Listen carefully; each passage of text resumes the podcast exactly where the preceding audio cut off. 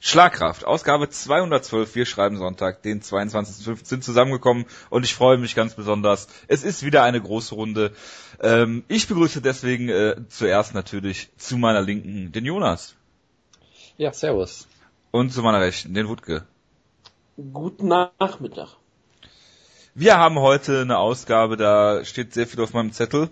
Ich weiß aber auch nicht gar nicht warum. Es ist die Ausgabe der Weltrekorde, wo wir gleich noch drüber reden. Ähm, News-Ecke haben wir äh, Jonas wird über Top FC und Bellator reden. Ich freue mich ganz besonders. Und wir haben ein UFC Preview. Soweit, ne? so gut. Starten wir mit Top FC, Jonas, oder der News-Ecke. Und du äh, hast die Eindrücke sind noch ganz frisch. Du bist gerade von der Show gekommen. Es ist halb eins nachts bei dir. Ähm, Jonas, willst du kurz was zu Top FC sagen? War ja, es genau. wirklich top? Es war Topf, wie Wittke sagen würde. Der ist ja aus irgendeinem Grund mal Topf FC nennt, was irgendwie in, doch irgendwie im Kopf stecken bleibt. Sind halt nur Topfkämpfer. Ja, nee, es, es, es, es war es war schon eine ziemlich gute Show, muss man sagen. Also äh, sie, sie stehen ja irgendwie immer sehr im Schatten von Road FC, die ich ja leider nicht äh, nicht sehen kann während mein, meines Aufenthalts hier, weil es irgendwie nie so ganz gepasst hat. Aber gut, ich kann auch ganz gut darauf verzichten, live zu sehen, wie George Roop das Bein durchbricht. Das muss ja. ich auch nicht unbedingt sehen. Ähm, von der Top FC, die scheinen mir schon echt einen, ganz guten, ganz guten Job zu machen, sind auch ziemlich, wirken auch immer ziemlich groß, so groß inszeniert, viel, viel gute Produktionsqualität und zu den Kämpfen zu sagen, ist halt immer so ein bisschen, ein bisschen schwierig, weil ich halt, mir fehlt halt bei vielen Sachen einfach sehr der Kontext. Du merkst halt schon in den Prelims, dass es oft sehr, sehr wild ist und so ein bisschen, ja, teilweise schon so, wo ich merke, gut, den Card könntest, den Kampf könntest jetzt auch in Deutschland drucken, so von, von der, von der Qualität so ein bisschen her. Also es ist schon, ist schon okay du merkst halt schon, auf der Maincard wird's besser und du hast halt so ein paar UFC-Veteranen immer dabei. Äh, UFC-Veteranen heißt dann halt meistens sowas wie, der hat einen Rekord von 1 und 3 und wird dann entlassen oder sowas in der Art, aber immerhin ist ja auch schon mal nicht schlecht und ähm, generell, also die, die, ich finde die Inszenierung halt immer sehr schön. Die haben halt wieder diese wunderbare äh, Catcher-Parade, würde man jetzt, äh, würde man jetzt vielleicht äh, aus der deutschen Szene sagen, wo alle am Anfang halt rauskommen und sich irgendwie gegenüberstehen, um den Käfig herum, große Lichtshow, äh, sie haben natürlich ein eigenes Maskottchen, was auch sehr schön ist, ist so ein großer Affe, der irgendwie irgendwie so eine Rolle spielt in Korea. Ich weiß ja nicht, Korea hat ja auch so ihre seine ganz eigenen Smileys und so weiter, die dann irgendwie populäre Figuren sind. Du kannst ja also äh, äh in der eigenen Chat-App, die sie haben, kannst du halt so komische äh, Tier-Smileys benutzen, die du dann auch als äh, als äh, Sto Stofftiere kaufen kannst und so. Das ist halt auch so ein komischer Gorilla, den kennt man irgendwoher aus irgendwelchen Musikvideos oder so und aus irgendeinem Grund ist er halt auch noch das Top FC Maskottchen, man weiß es nicht so genau. Und äh, bei der Show hat er auch noch den DJ gemacht, weil warum auch nicht im Gorilla-Kostüm natürlich. Das war halt immer immer ganz lustig. Und ja, also es ist, es ist schon richtig cool inszeniert. So die Kämpfe sind größtenteils unterhaltsam. Es gab jetzt keinen wirklich großartigen Kampf oder sowas. Das war schon war schon ganz ganz unterhaltsam. Viele gute Kämpfe. Ähm, es gab ein paar Sachen, über die man reden muss. Kurz. Es gab äh, es gab äh, sehr schöne Entrance-Musiken immer. Es gab nicht nur einen Kämpfer, sondern das ist für Schlagkraft Insider ganz relevant. Es gab zwei Kämpfer, die zu Gangsters Paradise rausgekommen sind. Jake wow. Ellenberger hat, hat, sich im Grab umgedreht, vermutlich, wenn er, wenn er, wenn er schon tot wäre. Ähm, und ich weiß nicht, ob sie beide verloren haben, weiß ich jetzt gar nicht mehr genau. Auf jeden Fall lief es, glaube ich, für, nicht für alle so gut. Ähm, es gab einen, einen ziemlich guten Frauenkampf, der, der sehr unterhaltsam war. Und äh, generell, es gab halt dieses, äh, dieses Thema der Show war halt Top FC gegen äh, Kunlun Fight, was irgendwie so eine chinesische Liga ist, die da scheinbar relativ spektakulär ja, relativ groß ist. Genau, und äh, irgendwie habe ich das so verstanden, dass die auch irgendwas mit äh, einer dieser Gruppen zu tun haben soll, die irgendwie ein Angebot gemacht hat, um die UFC zu kaufen oder so, aber das sind alles so Sachen, da stecke ich auch nicht so ganz drin, das ist immer ein bisschen schwierig, da Infos zu kriegen, aber auf jeden Fall sind sie halt eine chinesische Liga, die Card wurde dann auch in China auf irgendeinem Kanal ausgestrahlt, ob es jetzt nur online war oder auch im Fernsehen, weiß ich jetzt auch nicht so ganz genau. Ähm, Top FC hat alle, alle Vergleichskämpfe, glaube ich, gewonnen. Von daher lief das, lief das auch für die Koreaner sehr gut. Ähm, und äh, genau, was wollte ich noch sagen? Genau, es ich gab, gab eine, eine Sache, die natürlich. Ja, bitte, bitte. Eine kurze Frage habe ich. In der Undercard sollte gab es eine äh, chinesische Kämpferin gegen eine rumänische Kämpferin scheinbar. Das Weil die sang gegen Alice Adelaine oder sowas. Ja, den, den Kampf habe ich nicht gesehen, muss ich sagen, da war ich noch nicht da. Das Interessante ist, Alice Adelaine laut ähm, ähm Topology hätte eigentlich am gestrigen Tag bei HFC Rumble the Cage antreten sollen. Hm. Gegen Dilara Koschak. Und sie erwarten da immer noch die Ergebnisse. Ah, ja. Obwohl sie heute scheinbar in Korea angetreten ist gegen Weili Sang. Was ich sehr, sehr interessant finde. Hyper C war ja die Show, die du so geil fandest, weil die halt diese 88 Kämpfe auf der Karte hatten. Moment, du meinst diese deutsche Karte? Nee. Ja, Hyper C. Ach, Die Scheiße, die, die mit. Ah, okay, jetzt, jetzt verstehe ich erst den Zusammenhang, ist ja unfassbar. Ja, und sie ist Also. auch äh, gerankt in Deutschland bei ähm, Topology. Ja, Rumänien. ist halt scheinbar in den 42. falschen, ist halt scheinbar in den falschen Flieger gestiegen. Ich finde es halt nur so lustig, dass natürlich auf dieser riesengroßen Hype FC Card eine Kämpferin gebuckt ist, die scheinbar aktuell in Korea ist. Aber es mich wundert Ja. das jetzt nicht. Das ist Germany. Ja, das, das ist auf jeden Fall richtig. Ähm, Das will ich nur loswerden. Genau, Entschuldigung. Genau, und eine Sache, die ich noch äh, kurz sagen wollte, ähm, es gab einen Kampf des legendären UFC-Kämpfers Takenori Sato, den ich jetzt zweimal live gesehen habe, seit ich hier bin, was auch vollkommen absurd ist. Ähm, Takenori Sato, ich hatte es ja, glaube ich, beim ersten Mal schon mal erklärt, hat so die schlechteste UFC-Karriere in der modernen Ära vielleicht so ungefähr, ähm, wo er gegen Eric Silver gekämpft hat, einen Single-Leg versucht hat. Eric Silver hat wild auf ihn eingeschlagen und ihn dabei ausgenockt, während er Single-Leg festhält. Hat Was er seinen zweiten war. Kampf, hat äh, das war, glaube ich, ein anderer Kampf, an den du gerade denkst, aber okay. Nein, Ähm, Takanori Sato hatte einen Knie auf dem Boden und der wurde ins Gesicht getreten. Ist das so? Das weiß, Ja. ich, das weiß ich nicht mehr. Doch, doch, doch, doch. doch. Okay, wie auch immer. Und dann hat er gegen Kyoyu Lim gekämpft, äh, sehr passenderweise aus Korea. Hat äh, Single Leg versucht nach 10 Sekunden, hat äh, nicht losgelassen, wurde ausgenockt, au- von- wieder von einem Gegner, der auf einem Bein steht. Also zweimal auf die genau gleiche Art, Art und Weise verloren. Jedes Mal, weil er sich geweigert hat, das Single Leg loszulassen. Das ist irgendwie so ein Meme geworden, so ein bisschen. Und ich hatte schon den ersten Kampf äh, begeistert getwittert immer und habe versucht, äh, einen, eines, einen Single-Leg-Counter zu machen und er hat, glaube ich, kein einziges versucht so wirklich. Das War das ein MMA-Kampf oder war das Shootboxing? Nee, das war, das war ja auch bei, bei Top FC damals. Ach so, auch bei Top Das FC. war ein MMA-Kampf, ja genau. Da hat er damals verloren, hat jetzt hier wieder gekämpft und die aller, allererste Aktion von ihm war wirklich ein Single-Leg. Die Gegner verteidigt mit Standing schönen, Ovations Äh, von dir. ja, auf jeden Fall. Ich bin aus dem Sitz gesprungen, quasi rückwärts. Äh, Sage North, Northcard Flip-esque. Ähm, und der Gegner verteidigt ihn, landet harte Elbows, so Travis Brown-mäßige Elbows. Und es sieht so aus, als würde Sato zu Boden gehen. Und ich habe schon vor meinem geistigen Auge ab, äh, abspielen sehen, dass er, auf, dass er beim, zum dritten Mal ausgenockt wird.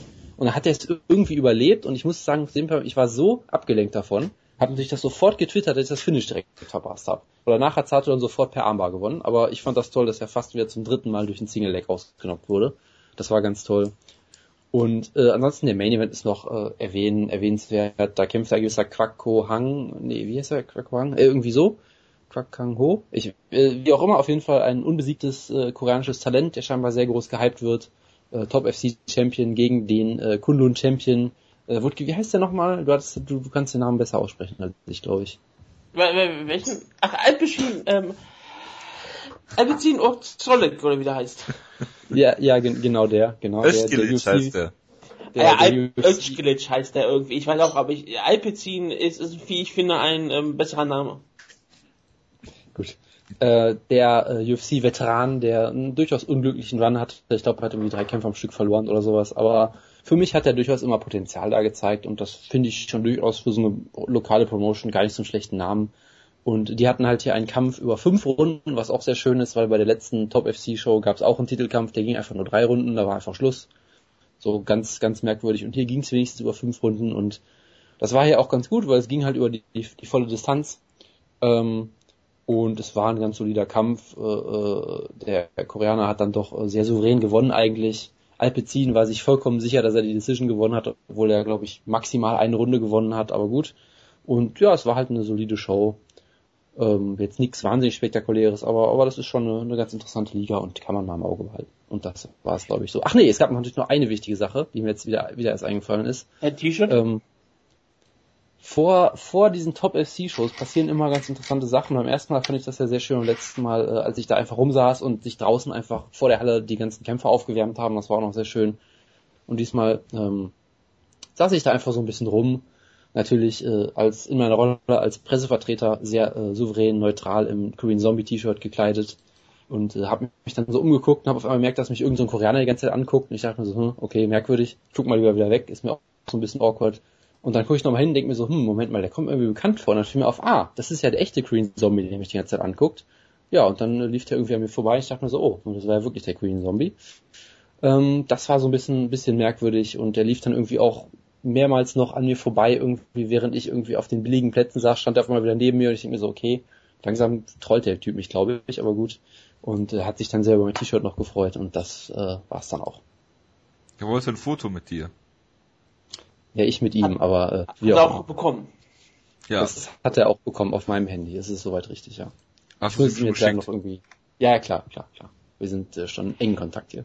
Ich habe nebenbei bei Hype FC noch, habe ich gerade den Gruppenchat geschrieben, einen großen Post gefunden über den Kampf der, Ko- äh, der Rumänen mit sehr vielen groß. Ausrufe, mit sehr vielen Ausrufezeichen und sehr vielen Fragezeichen drin. Das ist typisches Germany Post. Ja, die hatten bis drei Tage vor dem Kampf auch nicht gewusst, dass sie in Korea kämpfen wird.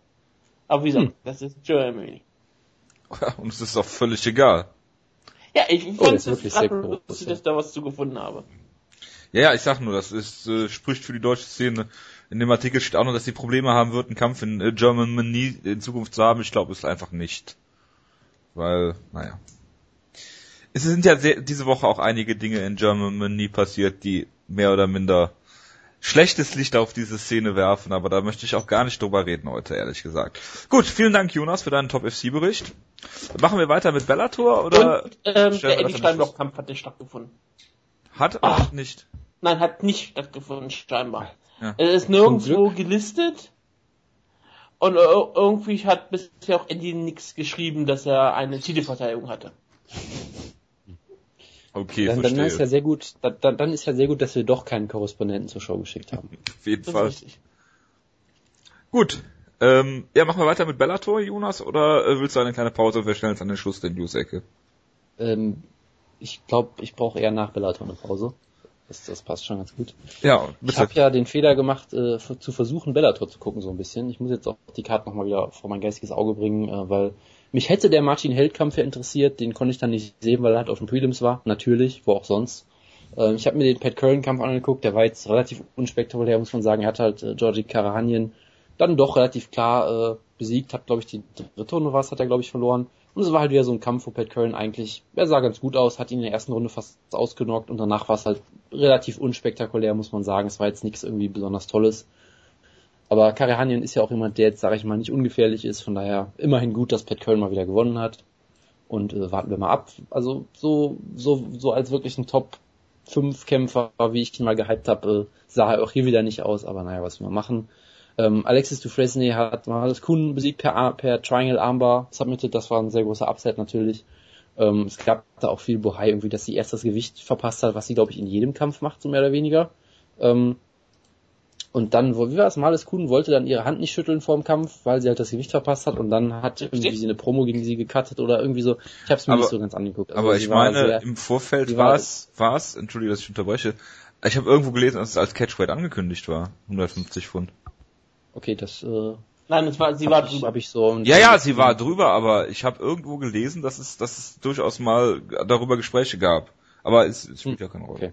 Wie auch immer, auf jeden Fall Alexis Dufresne, äh, schöne Submission, sehr schöne Gesichtstattoos auch, das äh, wirkt auf jeden Fall sehr souverän immer.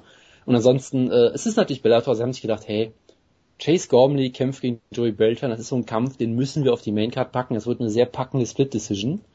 Und das reicht noch nicht, wir haben auch noch Dan Charles und Augusto Sakai, wer auch immer diese Leute sind. Das wird auch ein sehr spannender Kampf, nämlich mit diesen interessanten Scorecards von 28-28, 30-26 und 28-28, wo ich mir im Leben nicht vorstellen kann, wer auf diese Scorecards kommt. Also ein großartiger Majority Draw. Nach allem, was ich gehört ähm, habe, es gab Punktabzüge wegen einen Low Blows, glaube ich. Ja, Und okay. bei einem war es halt, dass Sakai zwei Runden gewonnen hat, und bei einem hat alle Runden Dan Charles gewonnen, glaube ich. Ja, hervorragend. Also zwei, nach allem, was ich gehört habe, absolut furchtbare Heavyweight-Kämpfe. Und das Schlimme ist halt, die sind halt nicht mehr lustig furchtbar, so äh, Eric Quindle-mäßig oder sowas, sondern einfach nur noch furchtbar furchtbar. Und das ist halt dann doch ein großer Rückschritt für Bellator. Und ansonsten, ähm, ja genau, Martin Held äh, äh, fürs Protokoll hat gewonnen per Decision. Und dann gab's halt noch den Main Event, ja, dieser großartige Kampf.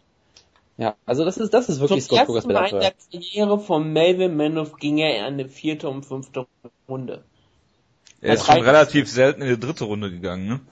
Ja, Ja, das ist, ist schon beeindruckend im Alter von 40 Jahren als 20 Jahr 20-jähriger MMA-Veteran ist das ist das schon wunderbar und ähm, ich finde es halt alles alles daran ist toll, ja, dass, dass man überhaupt Melvin Manor auf einen Titelkampf gibt. Ja, ich meine, er hat immerhin einen Sieg jetzt gehabt am Stück, ist ja, Ja, schon mal sehr beeindruckend. Er hat einen seiner letzten äh, drei Kämpfe davor gewonnen. Das ist schon, das, das kann man schon mal machen. Das ist ja. halt Scott Cokers Bellator. Da hätte Alistair Overeem ja. als Holländer mit einem Sieg schon längst einen Titelshot gekriegt. Das ist äh, sicherlich richtig. Und, und er äh, hat den Titel fast gewonnen. Also ist doch alles richtig gemacht.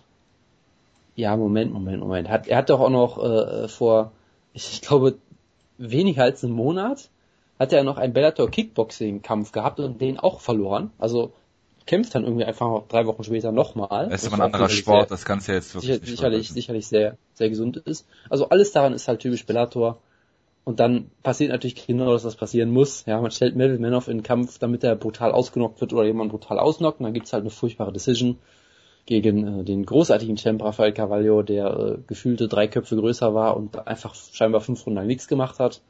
Ähm, und es gab halt die Split Decision.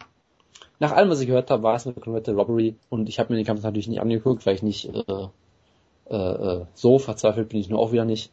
Und äh, scheinbar hat Carvalho einfach die ganze Zeit, ist die ganze Zeit gezirkelt und hat einfach nichts gemacht und Manoff war halt auch äh, ein bisschen, ein bisschen shy, nachdem er halt immer wieder ausgenockt wurde zuletzt und äh, halt große Reichweitennachteile hatte. Und es gab halt diese perfekte, perfekte Zusammenfassung von Bellator eigentlich. Ja, Rafael Carvalho hat in der ersten Runde null Takedowns gezeigt und ganze null Strikes gelandet und hat die Runde für jeden der drei Punktrichter gewonnen. so, das, das ist schon, das ist schon richtig geil und mehr muss man dazu glaube ich nicht sagen. Ähm, die Kommentatoren haben gesagt, dass es, wie war es, ein, eine Disgrace für den Sport war diese, dieser Kampf und dieses Urteil. Das hat der, einer der Kommentatoren einfach on air so gesagt. Ähm, und ein, ein Twitter-Kommentar, den ich einfach nur gelesen habe, war, dass es einfach die schlechteste Show aller Zeiten war und das kann man, glaube ich, einfach mal so stehen lassen. Ich finde, wir sollten die Show komplett nochmal zusammen sehen und das aufnehmen. Ähm, das könnt ihr gerne im Nachhinein machen. Ich gehe dann mal ins Bett. Gute Nacht. Gute Nacht, Jonas. Ja, vielen Dank dafür. Jonas ist natürlich noch länger dabei, er verarscht euch nur. Vielleicht ist er ja trotzdem im Bett, während er die Sendung geht. Das kann natürlich sein. Das möchte ich wieder ich noch dementieren. Ich sage auch nichts dazu, was für Kleidung ich anhabe oder nicht anhabe. Das sind oh, alles sind... Themen, das äh, lasse ich jetzt einfach mal weg. Gut, machen wir mal weiter mit äh, dir, Wutke. Okay. Es geht, es geht um zwei Weltrekorde. Die sind auch. Ja, nee, du kennst beide, aber pass auf. Ähm, Dennis Bermudez hat den Weltrekord gebrochen im, Achtung, Lemon Juice durch einen Strohhalm trinken. Er hat dafür, also ein Liter Lemon Juice, ein Liter Zitronensaft, was ich mir sehr ekelhaft vorstelle, ähm, in 22,74 Sekunden oder 5 Sekunden ähm, durch einen Strohhalm getrunken. Ein Liter. Wutke. Das ist beeindruckend. Challenge accepted, musst du jetzt sagen. Nein. Wie nein? Also wenn es einer von uns kann, dann du. Was soll das denn bedeuten? Das frage ich mich jetzt eigentlich. Ich traue dir eh, am ehesten von uns dreien zu, diesen Weltrekord zu, zu knacken. Ja, yeah, that's what she said. Aber äh, ich glaube nicht, dass ich so viel das Habe ich jetzt auch nicht verstanden. Bitte? Ich glaube nicht, dass ich so viel Zitronensaft trinken kann. Schade. Also ähm, nicht wirklich. Nein, danke. Ähm, ich bin sehr beeindruckt von ihm. Und ich glaube, das ist auch seine Zukunft. Seine Zukunft im Sport ist es, solche Weltrekorde zu brechen. Sehr gut. Zweiter Weltrekord dieses Wochenende. Mayhem Miller. 24 Pfund das Gewicht verpasst. Bei Venator 3. Ja, das kann durchaus mal passieren. Also ein bisschen Unglück, ein bisschen schlechter Weight-Cut gewesen. Das passiert halt einfach mal. Das, das, kann, das ist in jedem Mal passiert. Also äh, er hat damit, wer, wer war der Altrekordhalter? Rumble Johnson? Vermutlich. Gastelum? Nee, Gastelum war nicht so viel drüber. Thiago Alves? Nee, glaube ich nicht. Das, die, der hat wahrscheinlich die meisten Gewichte verpasst, aber nicht um so viel. Ja, äh, Venator, was müssen wir dazu sagen? Äh, äh, äh, Valhalla, Emil Meek hat den Main Event gewonnen. Ja, wie es, wie es schon in der Bibel stand, Blessed are the meek, for they shall inherit the Venator Welterweight Championship. Oh Gott, wo hast du das denn her? Das hat mir gerade ausgedacht. Sehr gut. Ja. Das war sehr beeindruckend. Ich meine, die bauen ihre Promotion darum auf, darum auf dass Josema Palhares da ist, weil er jetzt ja gesperrt ist für die nächsten 17 Jahre in Nevada. Und dann bauen sie ihn auf, geben ihn einen relativ simplen Kampf gegen irgendeinen Norweger und dieser knockt ihn dann innerhalb von gefühlten 20 Sekunden aus. Es waren 45. Ja, und mit Elbows zum Kopf, weil er einen Takedown versuchte. Also ein das perfekte Jonas-Finish immer. Ein richtig schlechter. Ja, es war das, es war das Takenori Sato Gedächtnis-Finish irgendwie. Genau. Ja, Es, es war, es, kann, es kann keiner netteren Person passieren, sagen wir es mal so. Wutke, ich habe ich hab jetzt mal eine ganz wichtige Frage an dich. Hast du gesehen, wie äh, der, der Gegner Emil Meek äh, gefeiert hat, seinen Sieg? Er ist hochgesprungen und hat dann auf den ähm, Boden eingeschlagen. Das ist äh, soweit korrekt, aber ich finde, das gibt dem Ganzen noch nicht so noch nicht so ganz äh, das ganze Wert. Also ich muss ja sagen, mich hat das irgendwie sehr an so also an so Rocky 3 oder solche Filme erinnert so oder irgendwie so 80er Jahre Actionfilme. Es war eine großartige Szene von Ja, wär der Film geendet, also wenn das Gift endet, wenn er hochspringt und dann laufen die Credits drüber, dann wird es natürlich perfekt passen, ja. Er springt Genau. auf jeden Fall sehr, sehr hoch, landet auf dem Boden und dann haut er ja auf dem Boden noch ein und bricht sich dabei wahrscheinlich beide, beide Hände. Wie es mal Wahrscheinlich. Randy- Wie es mal Randy Orton passiert ist, der sich dabei die Schulter gebrochen hat, als er beim, als er vor seinem ACO auf den Boden hauen, hauen, gehaut hat. Gehauen Gehauen? hat. Ja, Ja. gehauen hat.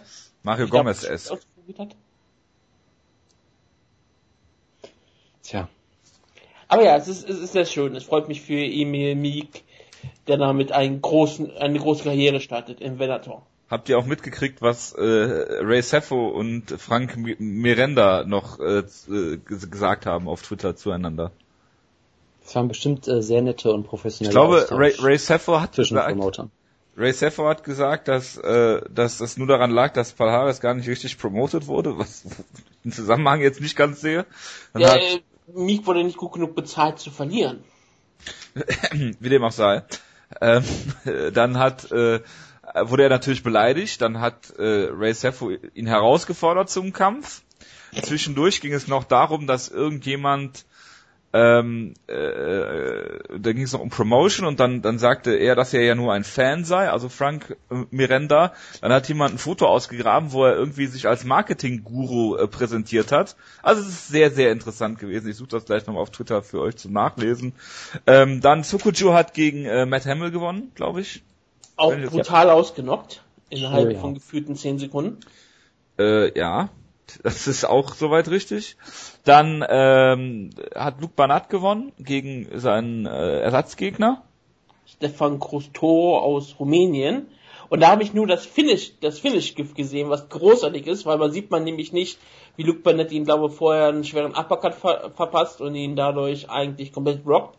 Weil wenn du das Gift siehst, was du bei ähm, Zombie Prophet und sowas siehst, da siehst du eigentlich nur, wie Kotoro zurückgeht und irgendwann einfach ähm, einen Takedown versucht oder was auch immer und dann liegen bleibt und der Kampf wird abgewogen, während Luke Burnett auch einfach weggeht und sagt, was mache ich hier eigentlich in Italien gerade. Ja, Cody McKenzie hat gewonnen. Ja, natürlich hat er gewonnen, das äh, per Guillotine Choke. Ja, und äh, Mayhem Miller hat verloren.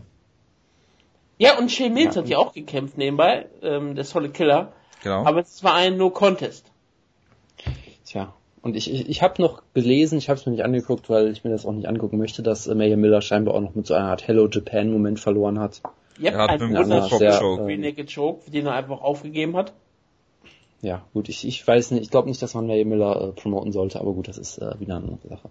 Aber er hat doch verloren, also alles, alles gut gewesen. Gut, äh, hüllen wir doch bitte jetzt wieder den Mantel des Schweigens bei Venator. Sehr gerne. Gut, das war's dann zu Venator. Ja, Dana und Lorenzo, wo wir gerade pro beim Promoten sind, haben sich mit Connor und Nate Diaz getroffen, also separat voneinander, aber ähm, nach allem, was man hört, waren diese Gespräche nicht sehr positiv. Obwohl äh, Connor und UFC ja jetzt wieder Buddies sind, aber mit Nate war es wohl nicht so lustig. Es ist natürlich auch schwierig, wenn auf, auf der einen Seite Conor McGregor wahrscheinlich eine normale UFC-Summe versprochen wird, während die auf der anderen Seite 50 Millionen US-Dollar versprochen werden. Dafür, dass er gegen ähm, Floyd Mayweather antritt. Ein Kampf, der ähm, natürlich stattfinden wird im Dezember, Neujahr, Silvester, irgendwann dann. Das ist ja dann so ein, para, ein und, zwar, und, zwar para, und zwar parallel im Cowboy Stadium und im Croke Park gleichzeitig. Ja, einer, ein, einmal kämpfen sie als Hologramme und einmal kämpfen sie in echt. Also Genau. einer ist, einer, also vielleicht kämpfen sie beide gegen Hologramme. Genau, die Technologie ist da so fortgeschritten, man kann nicht erkennen, welcher Kampf äh, der echte ist und welcher der Hologrammkampf ist. Richtig. Das haben wir ja schon gesehen auf RTL, wie das gut das aussieht. Oh ja, oh ja. Gut, dann Also ähm, äh, glaubst, glaubst du daran, dass es Nate Diaz gegen Conor McGregor 2 geben wird Und bist du nicht eher enttäuscht, dass sie nicht von Conor langsam mal verlangen, seinen Titel zu verteidigen? Oder ist dir das alles jetzt so, alles jetzt komplett egal? Mit wem sprichst du? Ich spreche in die Allgemeinheit rein. Mir ist alles egal. Du bist nicht mehr so auf den Conor Train. Ich kann es eh nicht beeinflussen. Von daher sollen sie zusehen. Ich hoffe, dass er nicht gegen Floyd Mayweather antritt, der irgendwann bald mal zurückkommt und seinen Featherweight-Titel verteidigt, was mir sehr am Herzen läge. Das ist aber auch wahrscheinlich meine Exklusivmeinung.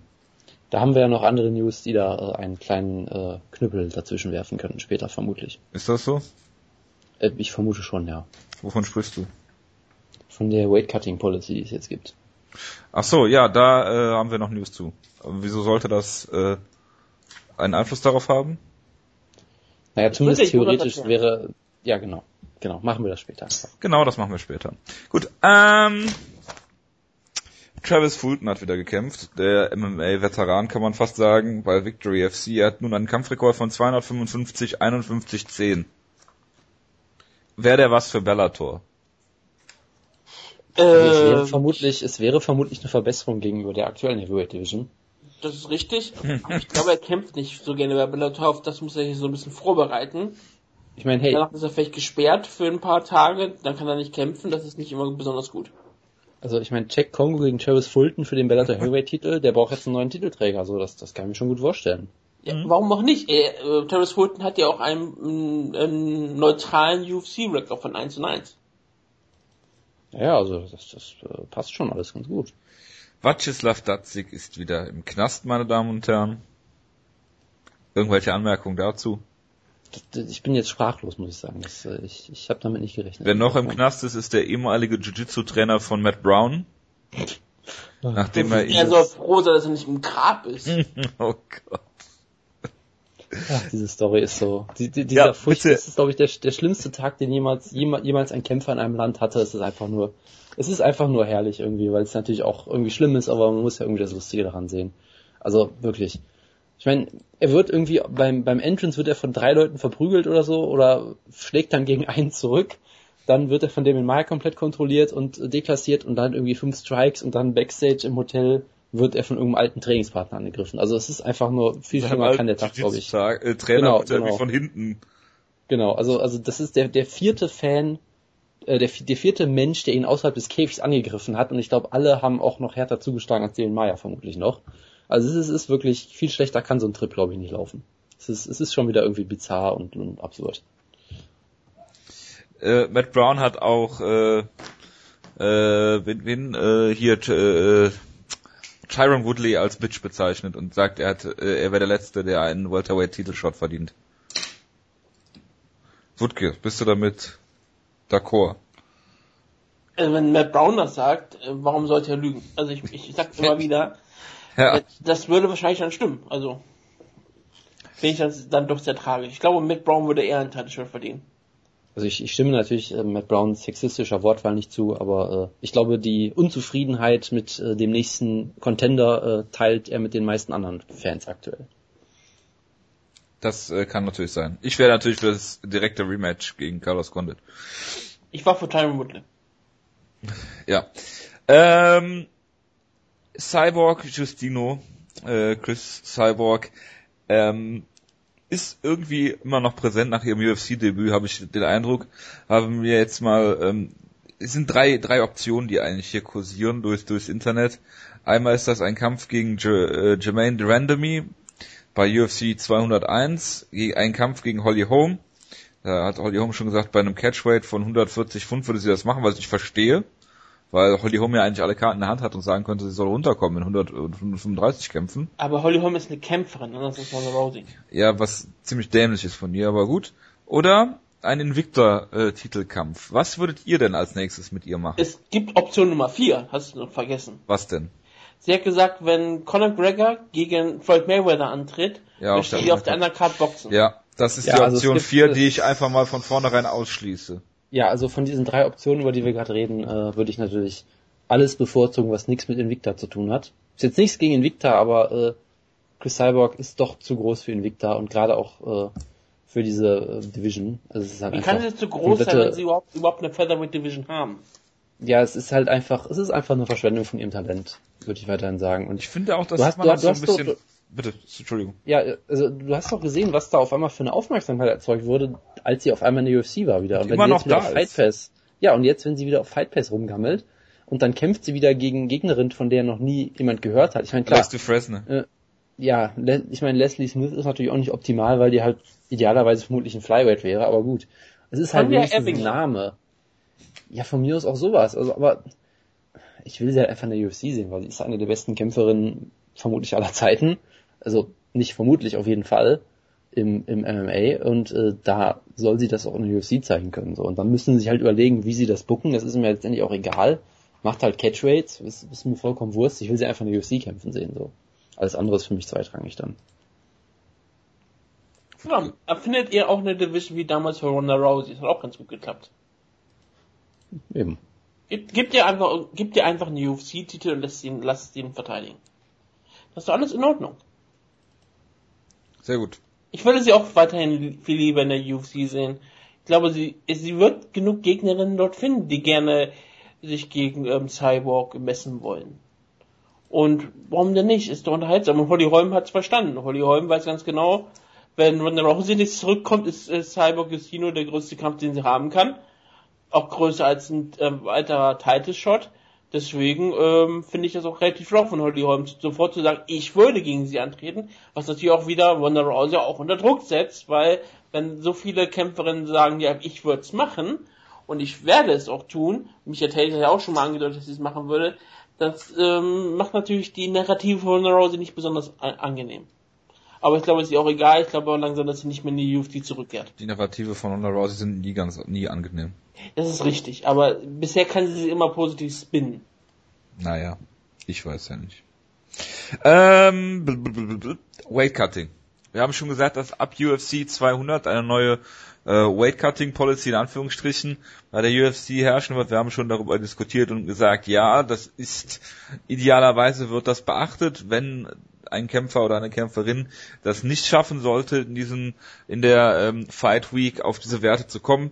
Ähm, ich hatte sie äh, gestern mal vorliegen. Man kann sich ungefähr vorstellen, du musst dir vorstellen, ungefähr mit ein, zwei Pfund Unterschied vielleicht, musst du ähm, die nächsthöhere Gewichtsklasse im Prinzip am, am oberen Limit sein. Also bei Flyweight sind das 136 oder 135 Pfund, also immer diese 10 Pfund.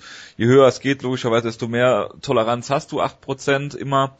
Also ungefähr die nächsthöhere Gewichtsklasse, die du dann am Anfang der Woche haben musst. Ähm, ja, ab UFC 200, wie gesagt, und ob das dann so eingehalten würde, wie auch immer, weiß man nicht. Ob sie dann Conor McGregor aus einem äh, Featherweight-Titelkampf rausnehmen würden, wenn er das nicht schafft, wage ich mal zu bezweifeln, lieber Jonas. Tja, das, das ist halt immer das Ding. Ne? Also es ist halt äh, erstmal, so wie ich das verstanden habe, ja nur eine UFC-Policy. Das heißt, es Ja. ist immer noch ihnen überlassen, was sie machen und was sie nicht machen. Das heißt, ja, man kann sich natürlich sehr gut vorstellen, dass sie halt dann ein Exempel statuieren mit irgendeinem Under- Undercard-Kämpfer, von dem noch niemand was gehört hat.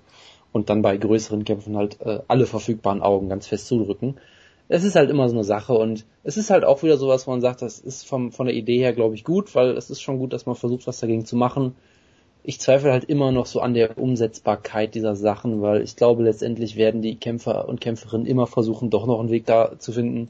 Und dann wird es am Ende, also es kann halt sehr gut sein, dass du mit so einer nicht perfekt durchdachten Policy, und ich weiß immer noch nicht, ob es eine gibt, die wirklich funktionieren würde. Und es kann immer sehr gut sein, dass du es damit noch gefährlicher machst irgendwie.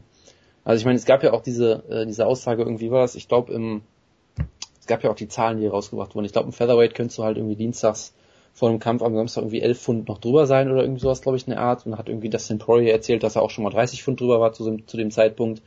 Und da gab es halt einige Leute, die halt gesagt haben, ja, dann kannst du halt alle Gewichtsklassen erstmal in die Tonne kloppen, weil das wird niemand schaffen, so mehr oder weniger. Und äh, deshalb sind wir einfach mal gespannt. Äh, ich finde es halt gut, dass man sich drum kümmert, dass man versucht, was zu machen. Es ist halt so ein bisschen wie bei dieser äh, One FC-Geschichte, auch wo es auch groß angekündigt wurde und dann irgendwann hat man auch nichts mehr davon gehört. Also ja, warten wir mal ab. Es ist immer ein bisschen schwierig zu beurteilen. Also wenn man sich vorstellt, dass Chael Sonnen am, am Vortag vor dem Bisping-Kampf zum Beispiel das hatte, was er dienstags haben müsste an Gewicht, also irgendwie 20 Pfund mehr, wird, wird interessant sein. Wir sind mal gespannt, ob sie dann wirklich die ersten Leute da, da rausnehmen. Gut. Chris Whiteman hat sich verletzt. Und das ist eigentlich auch schon mal ein Übergang zu ähm, den Kampfankündigungen. Er hat einen äh, steifen Nacken gehabt, das hat er wohl schon öfters gehabt. Es gab da eine, eine Stellungnahme von ihm, Kurt Engel hat sich bei ihm gemeldet. Und er hat sich bei Kurt Engel dann gemeldet. Ja. Da, da wächst zusammen, was zusammengehört. ja, auf jeden Fall. Hoffentlich auch wieder der Nacken. Wutke, Ja, auf jeden Fall. ich habe mal, äh, wir haben auf Facebook einen Kommentar bekommen. Ich dachte, du hast dir Kurt Engel Matches angeschaut. Das wäre viel schöner gewesen. Nein. Pius Rösler, schöne Grüße an der Stelle, hat geschrieben am äh, Donnerstag. Wir kriegen Feedback, ist ja unglaublich. Wir kriegen Feedback. Äh, zu wenig, nach wie vor. Aber wir kriegen Feedback. Und ähm, hat unser Clickbaiting eigentlich was gebracht letzte Woche? Mit Conor McGregor Inhalt. Natürlich hat es was gebracht. Sehr gut. Bevor du fragst, natürlich. Ja, das war aber nachdem ich gefragt habe. Macht ja nichts. Also, Wutke. ähm, bei der Aus, äh, Wutke, also, Pius Rösler schreibt bei Facebook. Und wenn Äh. du einen Namen hast, um Schlagkraft zu nennen, das ist Pius. Ja. Wutke, bei der Ausgabe 196, Bisping als Ersatz für Whiteman wäre traumhaft. Das war bei der Ausgabe 96. Wir haben jetzt Ausgabe 200, äh, 212. Vielen Dank fürs Nachhören, lieber Pius. Wutke, es kommt jetzt zum Kampf Luke Rockhold gegen Michael Bisping. Ja, ich habe doch schon gesagt, es wäre traumhaft und ich habe da auch schon mehrfach geschrieben, es ist die perfekte Geschichte von Michael Bisping. 196 war nämlich die Safe Safe Northcutt Episode und das war eine auch eine der beliebtesten Ausgaben überhaupt. Ich sage, das liegt ganz bewusst an Michael Bisping und der Geschichte, die wir ja erzählen werden. Es ist einfach diese tolle Karriere von Michael Bisping, dass er halt immer auf diese Chance gewartet hat, dass er immer sich wieder hochkämpfte und dann sich richtig blöde Niederlagen einhandelte, wie zum Beispiel gegen Wanderlei Silver oder sowas.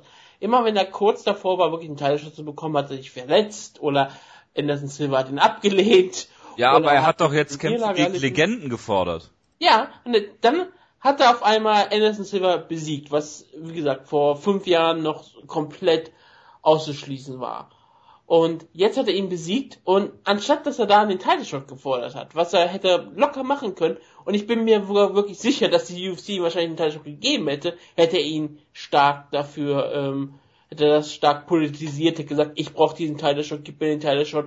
Da wäre, glaube ich, auch wirklich so eine Grassroot Movement, Movement entstanden. Leute hätten auf Twitter den Kampf klar gefordert und man hätte ihn bekommen. Rally Aber er hat aber gesagt, nee, ich bin jetzt im Legendenkampfgeschäft. Ich kämpfe nur noch gegen Leute wie Nick Diaz.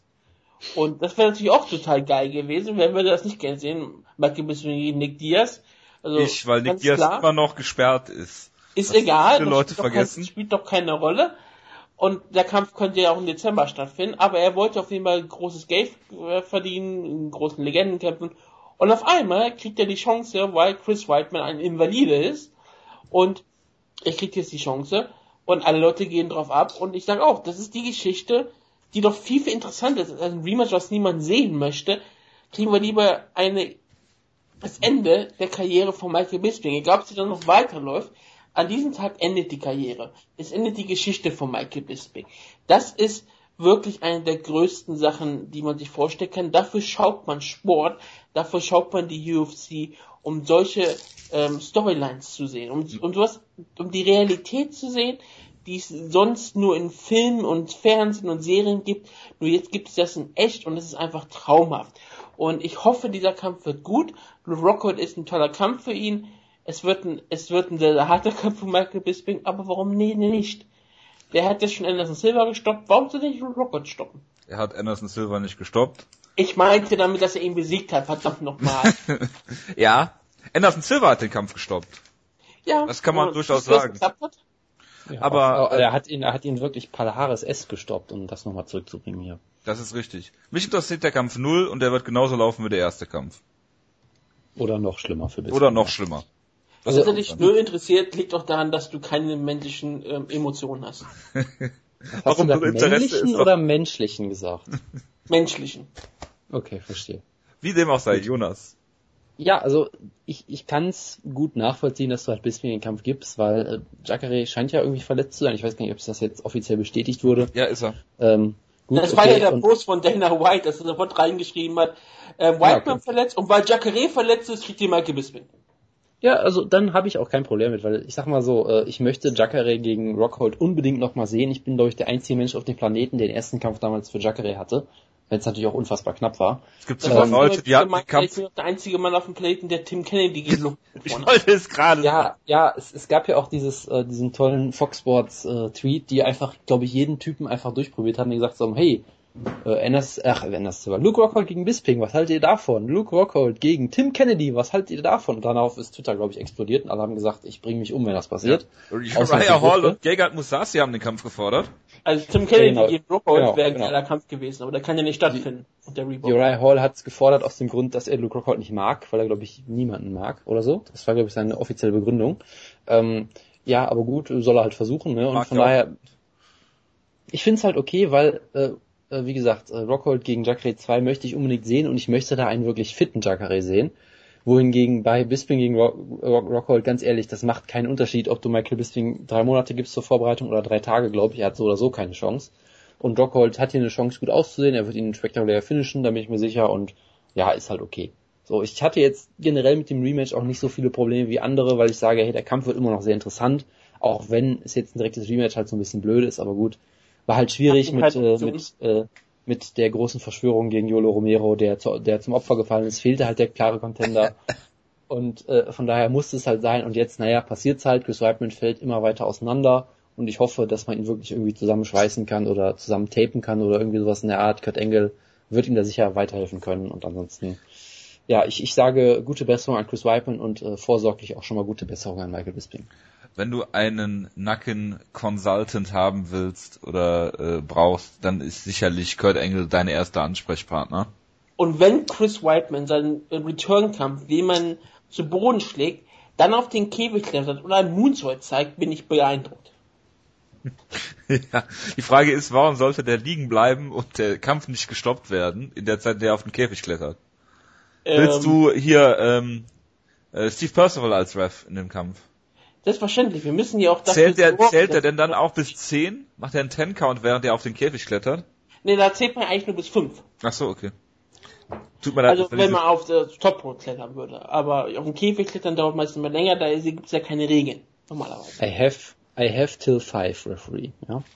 Das, das wird ähm, Chris Whiteman dann sagen. Ich finde es natürlich Genau. schade, dass Chris Whiteman verletzt ist, ähm, weil mich der Kampf einfach mehr interessiert hat als Michael Bisping. Wenn man das erste, wenn man der- deren ersten Kampf mal zu Rate zieht, dann wird Michael Bisping auch im zweiten natürlich keine Chance haben.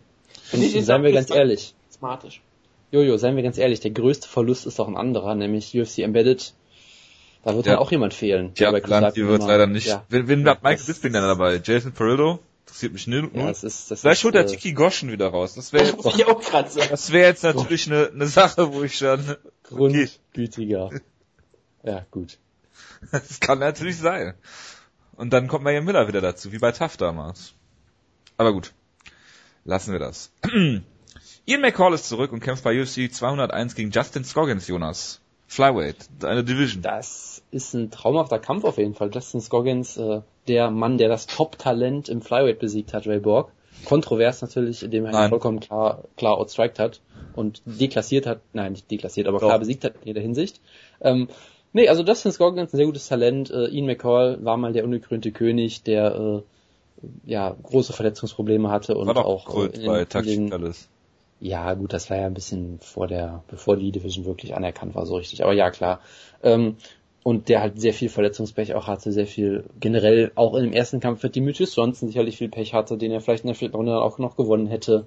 Und dann wäre vielleicht alles ganz anders gelaufen, der viele private Probleme scheinbar auch hatte, sei es mit Rob Emerson oder mit anderen Sachen.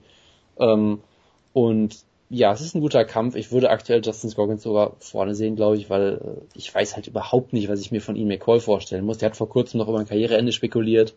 Und äh, ja, warten wir mal ab, auf jeden Fall gute Ansetzung. Und es freut mich natürlich, dass er auch mal wieder zurück ist, endlich. Oder warten wir mal ab, bis ob es dabei bleibt, dass er auch wirklich kämpft. Wer wirklich kämpft, ist äh, Mighty Mouse Johnson. Wir haben letzte Woche darüber geredet, dass es zu einem Number One Contender Kampf kommt.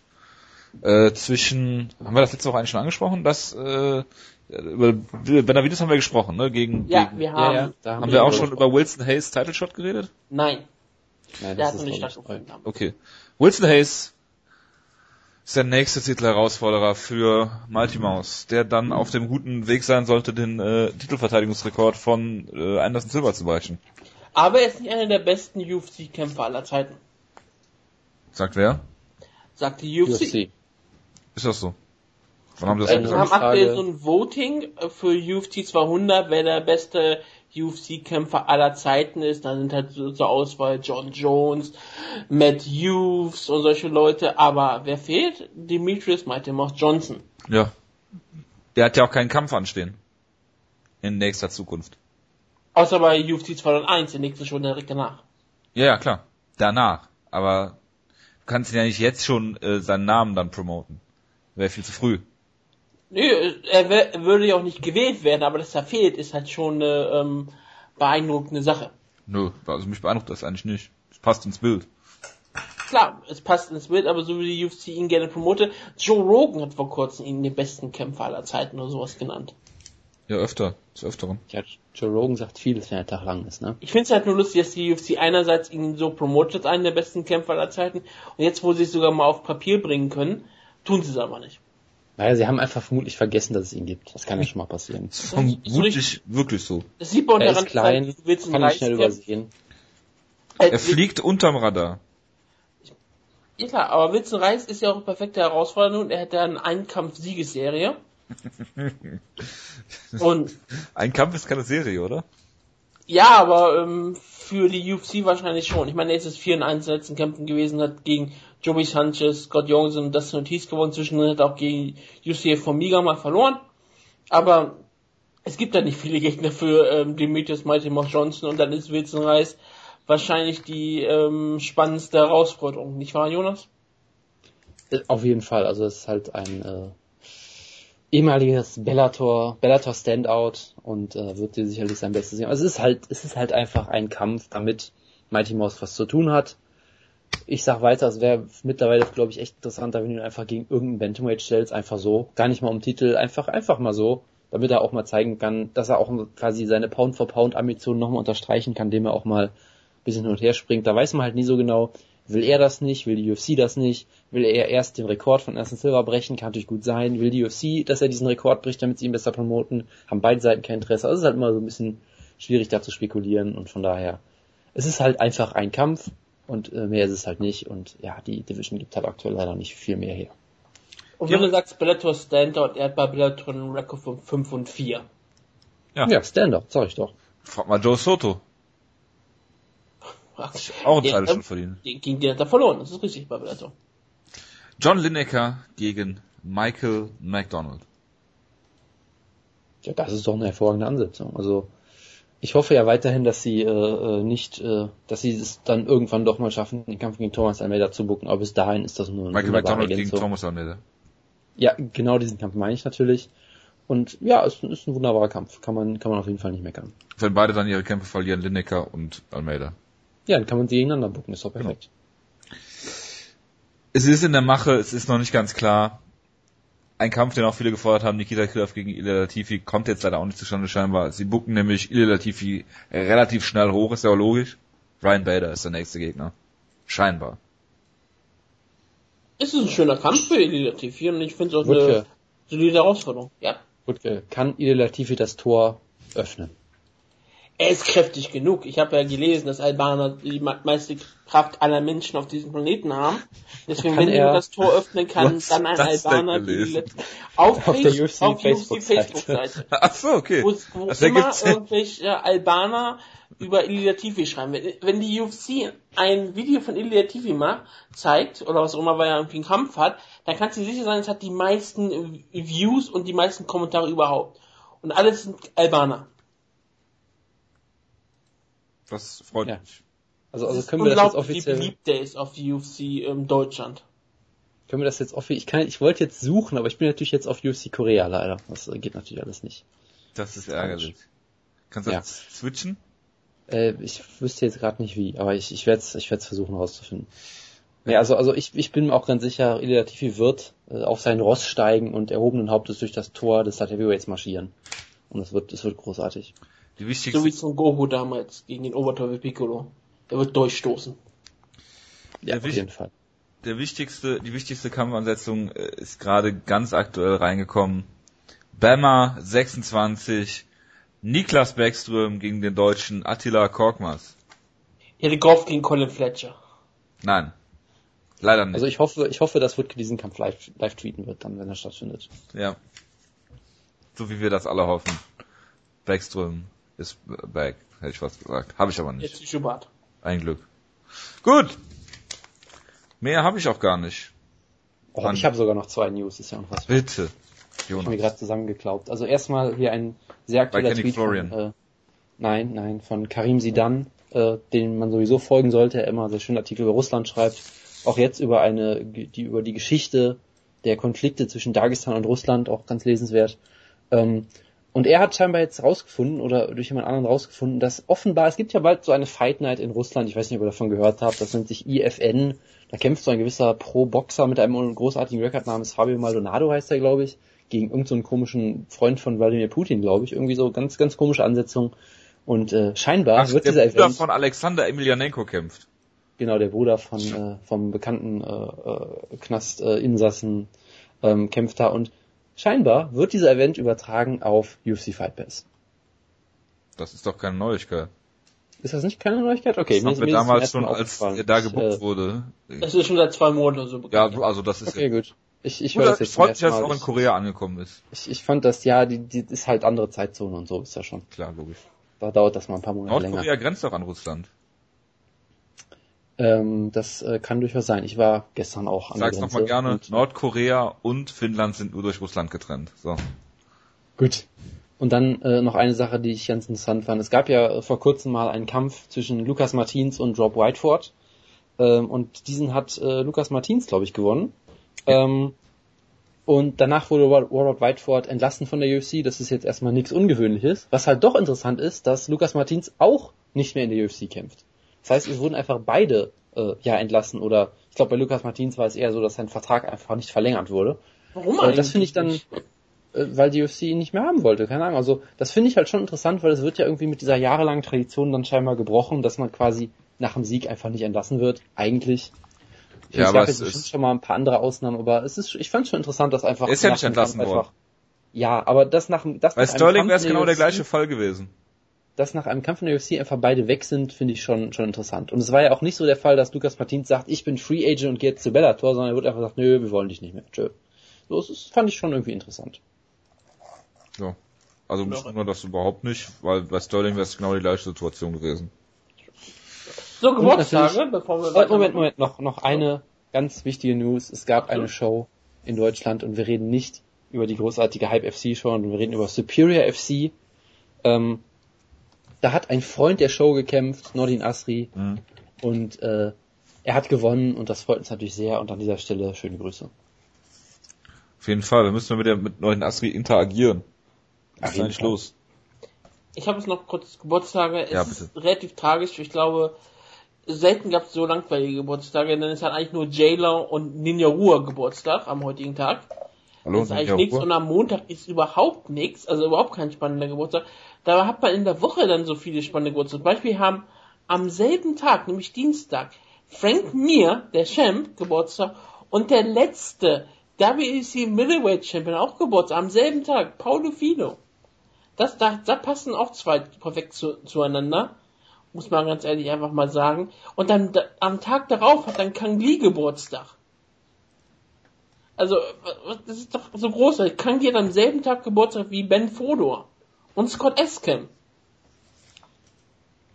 Über solche Geburtstage möchte ich bitte reden und nicht über die von J-Lo. Das ist relativ tragisch. Ich habe natürlich noch eine wichtige News, äh, um mal diese Geburtstage noch zu zählen.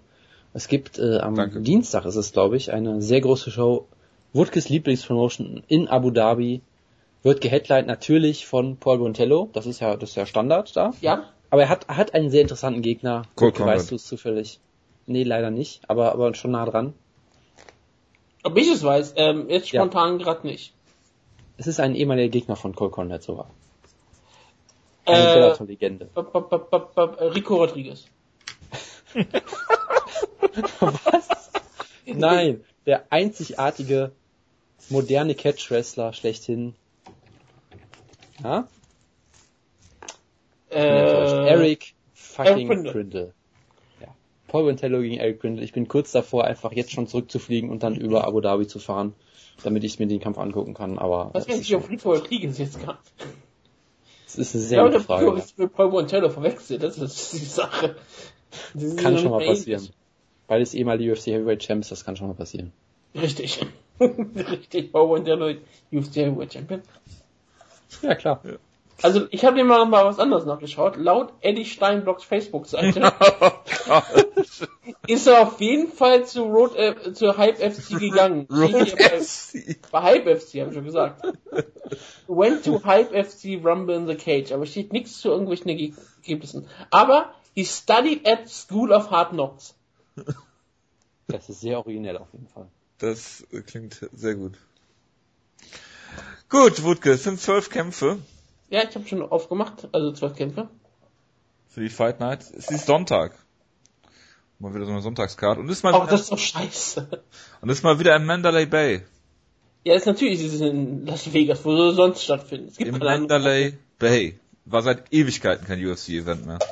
Ja, aber in Las Vegas. Ja. Vielen Dank für die Aufklärung. Äh, Jonas, Ja, bitte. sag doch mal Stopp. Ach so, so soll ich Stopp sagen? Ja. Ähm, Stopp. Nummer drei. Das ist also sehr weit unten und es ist Eric Koch gegen Shane Campbell. Ja, ja, ja. Traum. Gut, fangen wir mit dem Main Event an. Oder nicht? Ja, klar. Gerne. Jonas, das ist doch ein Kampf, der ist doch wie, wie gemalt für dich. Thomas Almeida gegen Cody No Love Garbrandt. Ich erwarte sehr viele No Love Witze. Das äh, werde ich mir natürlich verkneifen an dieser Stelle. Ähm, Ja.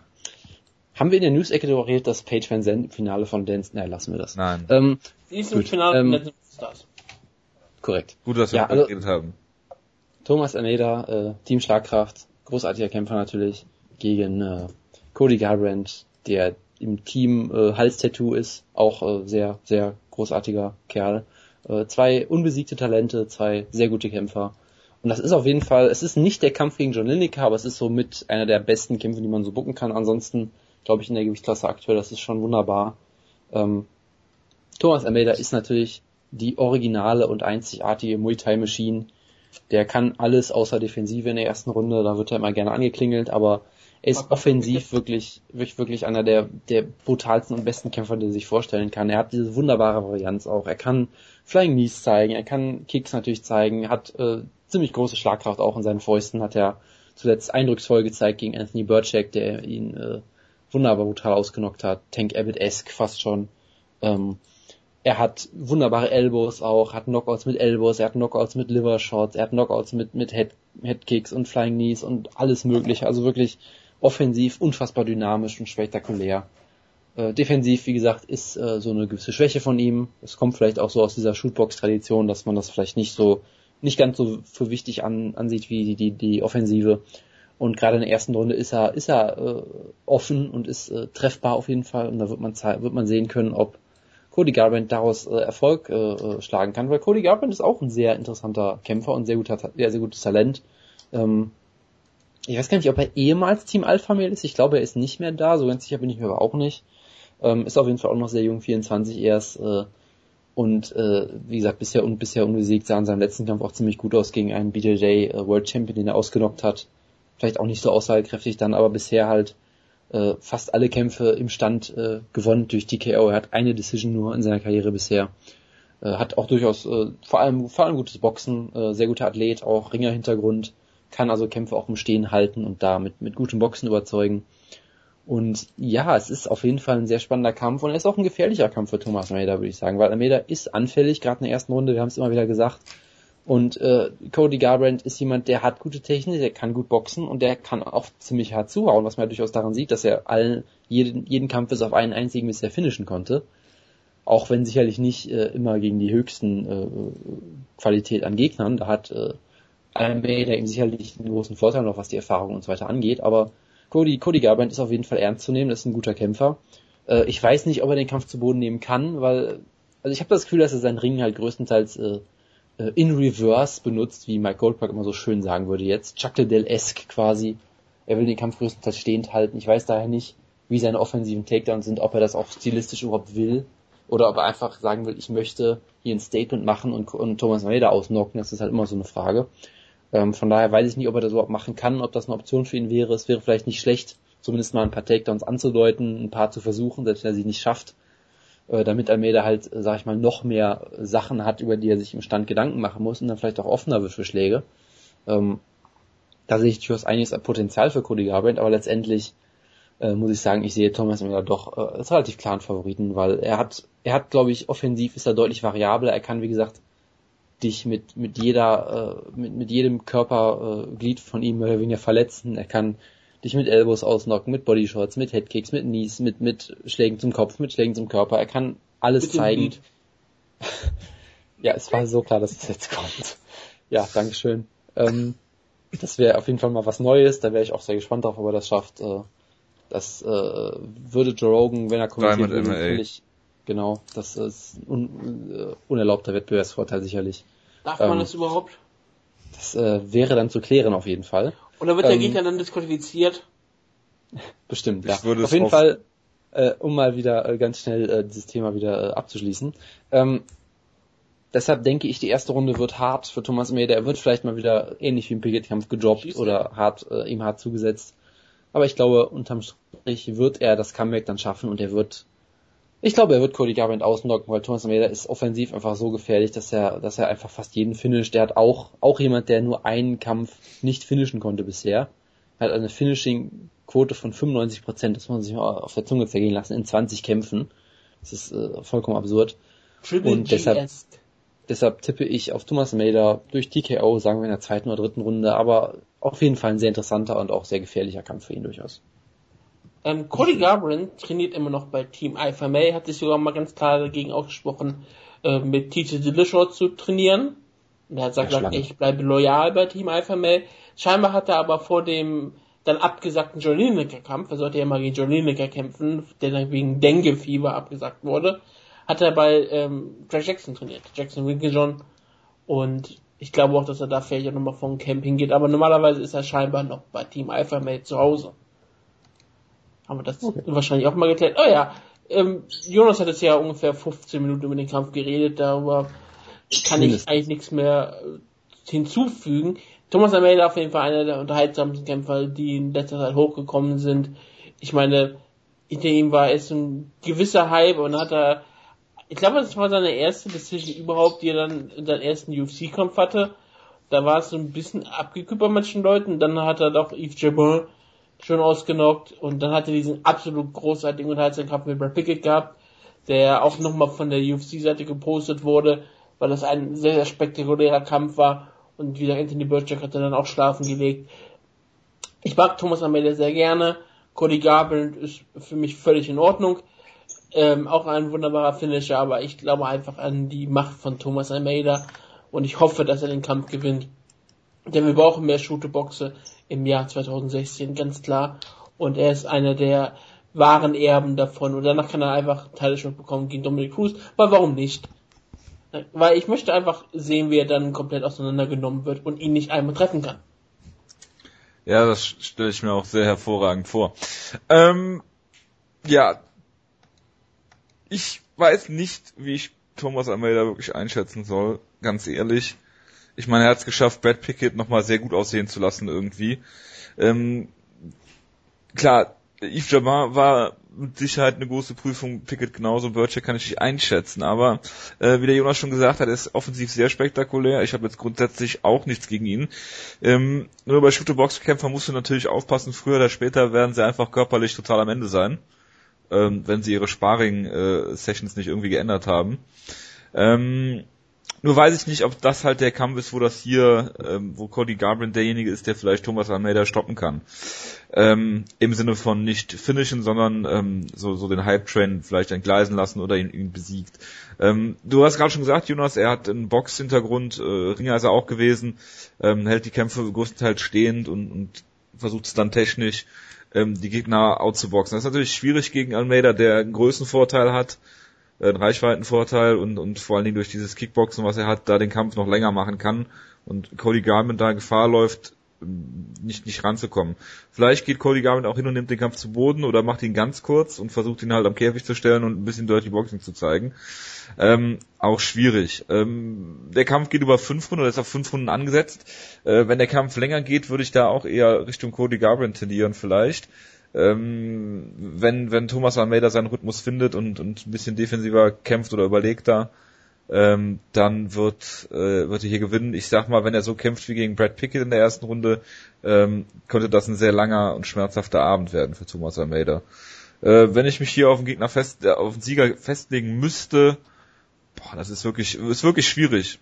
Aber wir reden hier gleich noch über den Rest der Karte, die wirklich sehr tief besetzt ist. Ich würde hier, ich sag mal Cody Garbrandt. Ich glaube, es ist ein Upset. Bin mir nicht ganz sicher. Was ist jemand von euch, wer Favorit ist? Das dürfte Thomas Almeida sein, aber ich müsste nochmal nachgucken. Jetzt. Ja, ist ja jetzt auch nicht so wichtig. Aber gut.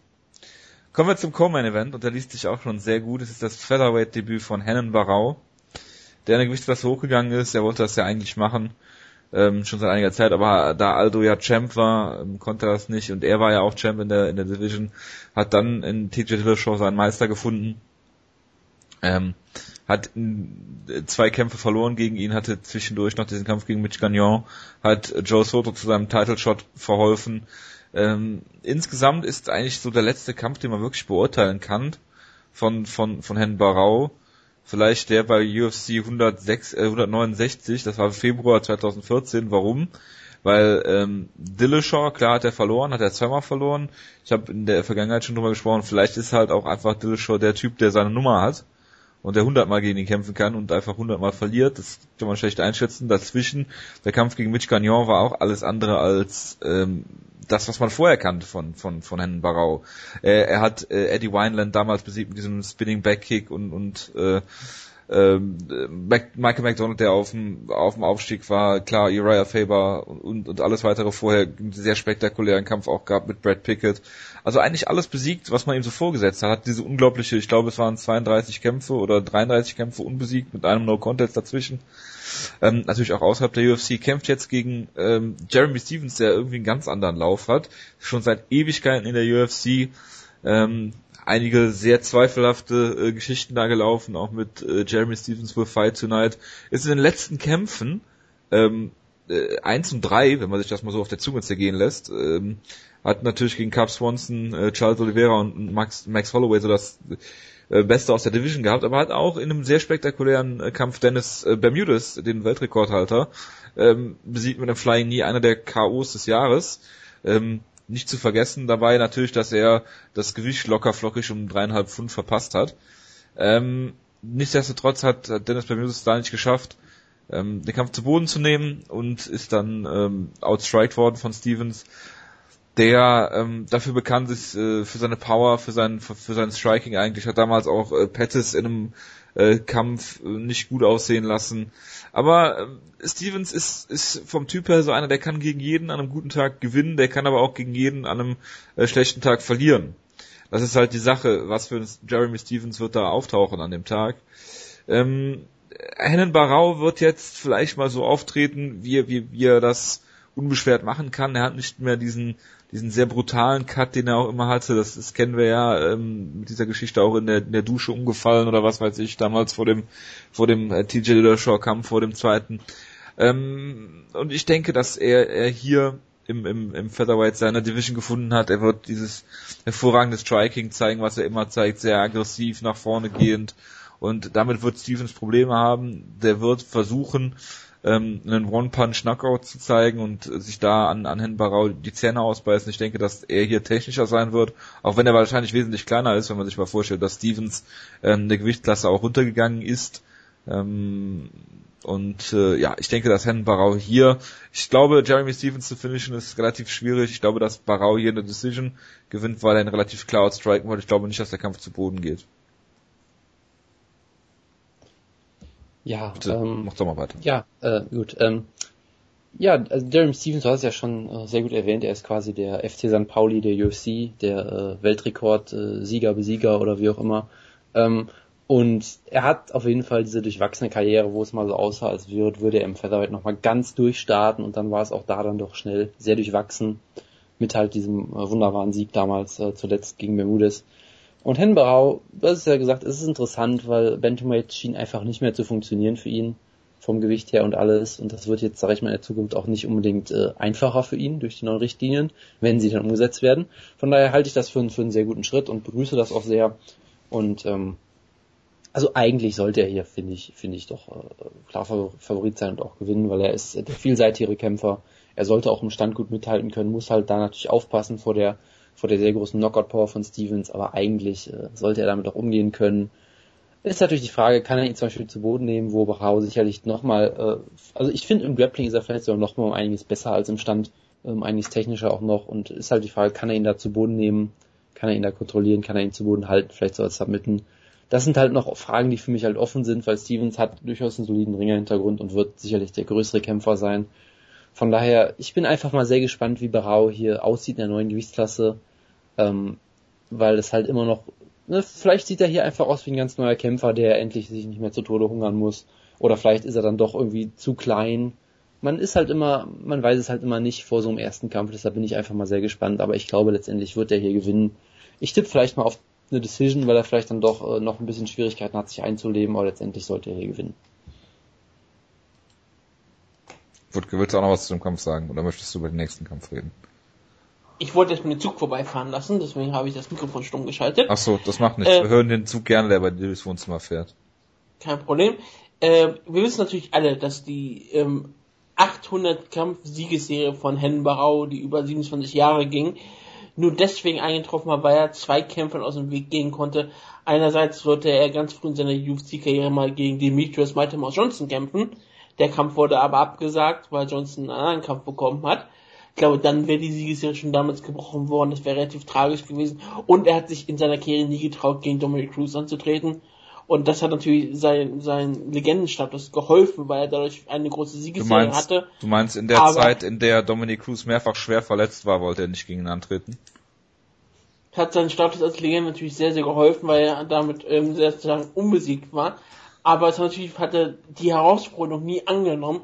Und wir haben gesehen, gegen den schlechteren Dominic Cruz, DJ Dillashaw, hat er schon überhaupt keine Chance gehabt. Wenn er gegen das Original und die bessere neue Version von Dominic Cruz angetreten wäre, ich glaube, äh, Hennenbauer hätte seine Karriere beenden müssen, vor Scham.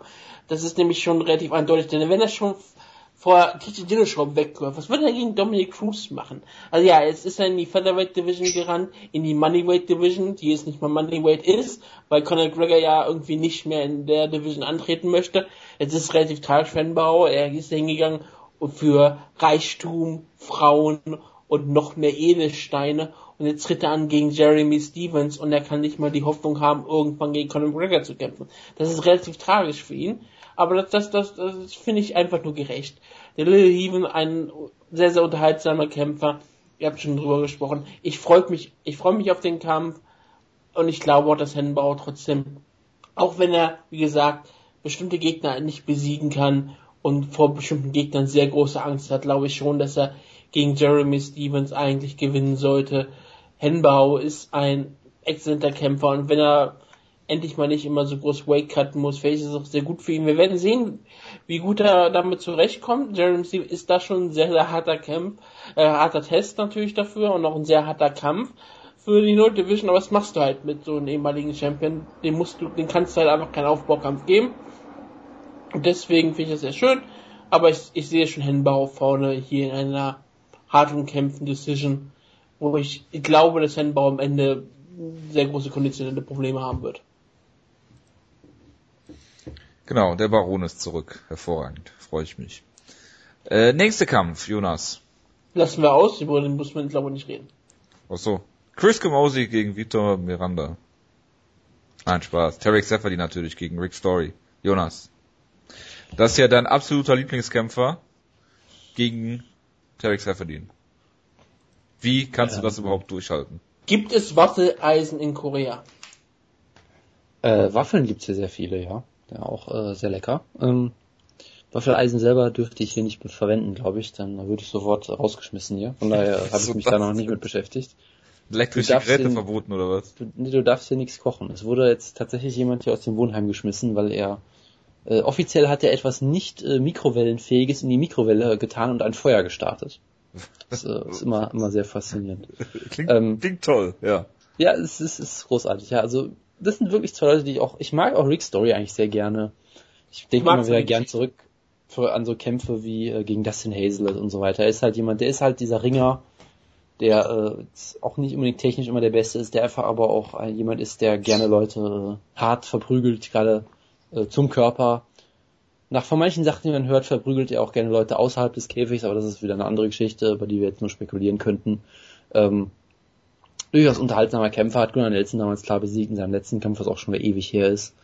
Äh, April 2014? Meine Güte. Nee, Kann Oktober. das sein? Nee. Oktober. Ah, Ok- Oktober, ja, ja, Verzeihung, trotzdem schon ewig lange her. Ähm, und Kevin Gastelum damals klar besiegt hat per Split Decision, die ihm dann nicht zugesprochen wurde aus unerklärlichen Gründen. Ähm, und äh, der hat den, er hat den, er hat den Harrow, Brian Ebersol klar besiegt. Also sind alles große Siege. Er hat Mike Pyle besiegt. Und ich werde jetzt nicht über irgendeinen äh, schlechten Actionfilm reden an dieser Stelle. Aber der Mike Pay hat Andrelowski fast besiegt. Das ist relativ Und klar. Er hat verloren gegen Mike Pyle, aber gut. Rick, Rick Story hat natürlich auch den besten UFC-Kämpfer aller Zeiten äh, besiegt, den unehelichen Sohn von äh, Brock Lesnar und Keith Jardine, nämlich Brock Jardine. Wer hat, kann ihn jemals vergessen? Ähm, also er hat ein eine Sieg Be über Johnny Hendricks. ja, das ist äh, richtig. Also er hat eine bewegte Karriere. Er, er, er ich habe das Gefühl, er tingelt immer so hin und her zwischen underrated und overrated irgendwie so ein bisschen. Also manchmal hat er Hast du ihn sogar schon live okay, gesehen? Äh, das Ja, ist hast du. soweit korrekt. Ja, das stimmt. Also er hat, er hat halt immer so Kämpfe, wo man denkt, er besiegt Thiago Alves, als Thiago Alves noch als absoluter Topkämpfer galt. Er hat Johnny Hendricks auch äh, zu Boden genommen, immer wieder. Gleichzeitig hat er halt auch manchmal so komische Kämpfe, wo er irgendwie gegen Martin Kempman äh, und gegen Charlie Brenneman verliert, der seitdem auch nur noch ausgenockt wurde und so weiter. Also es ist halt immer, es ist halt immer so ein bisschen auf und ab mit ihm, hat man das Gefühl. Und er ist halt äh, jemand, der ein bisschen wild ist im Stand sicherlich auch und jetzt nicht der technisch beste Striker unbedingt ist und äh, nicht der vielseitigste Kämpfer, aber er ist halt jemand, der unfassbare körperliche Kraft hat auch, der einfach äh, hart im Nehmen ist, der ein starker Ringer ist, der hart zuschlägt und das ist schon ein gefährlicher Gegner. Auch für Terry Seferdin durchaus, weil Terry Seferdin ist äh, durchaus anfällig manchmal. Der wird durchaus mal hart getroffen ab und an. Ich meine, hat Jake Ellenberger eigentlich, glaube ich, auch sogar gerockt irgendwie.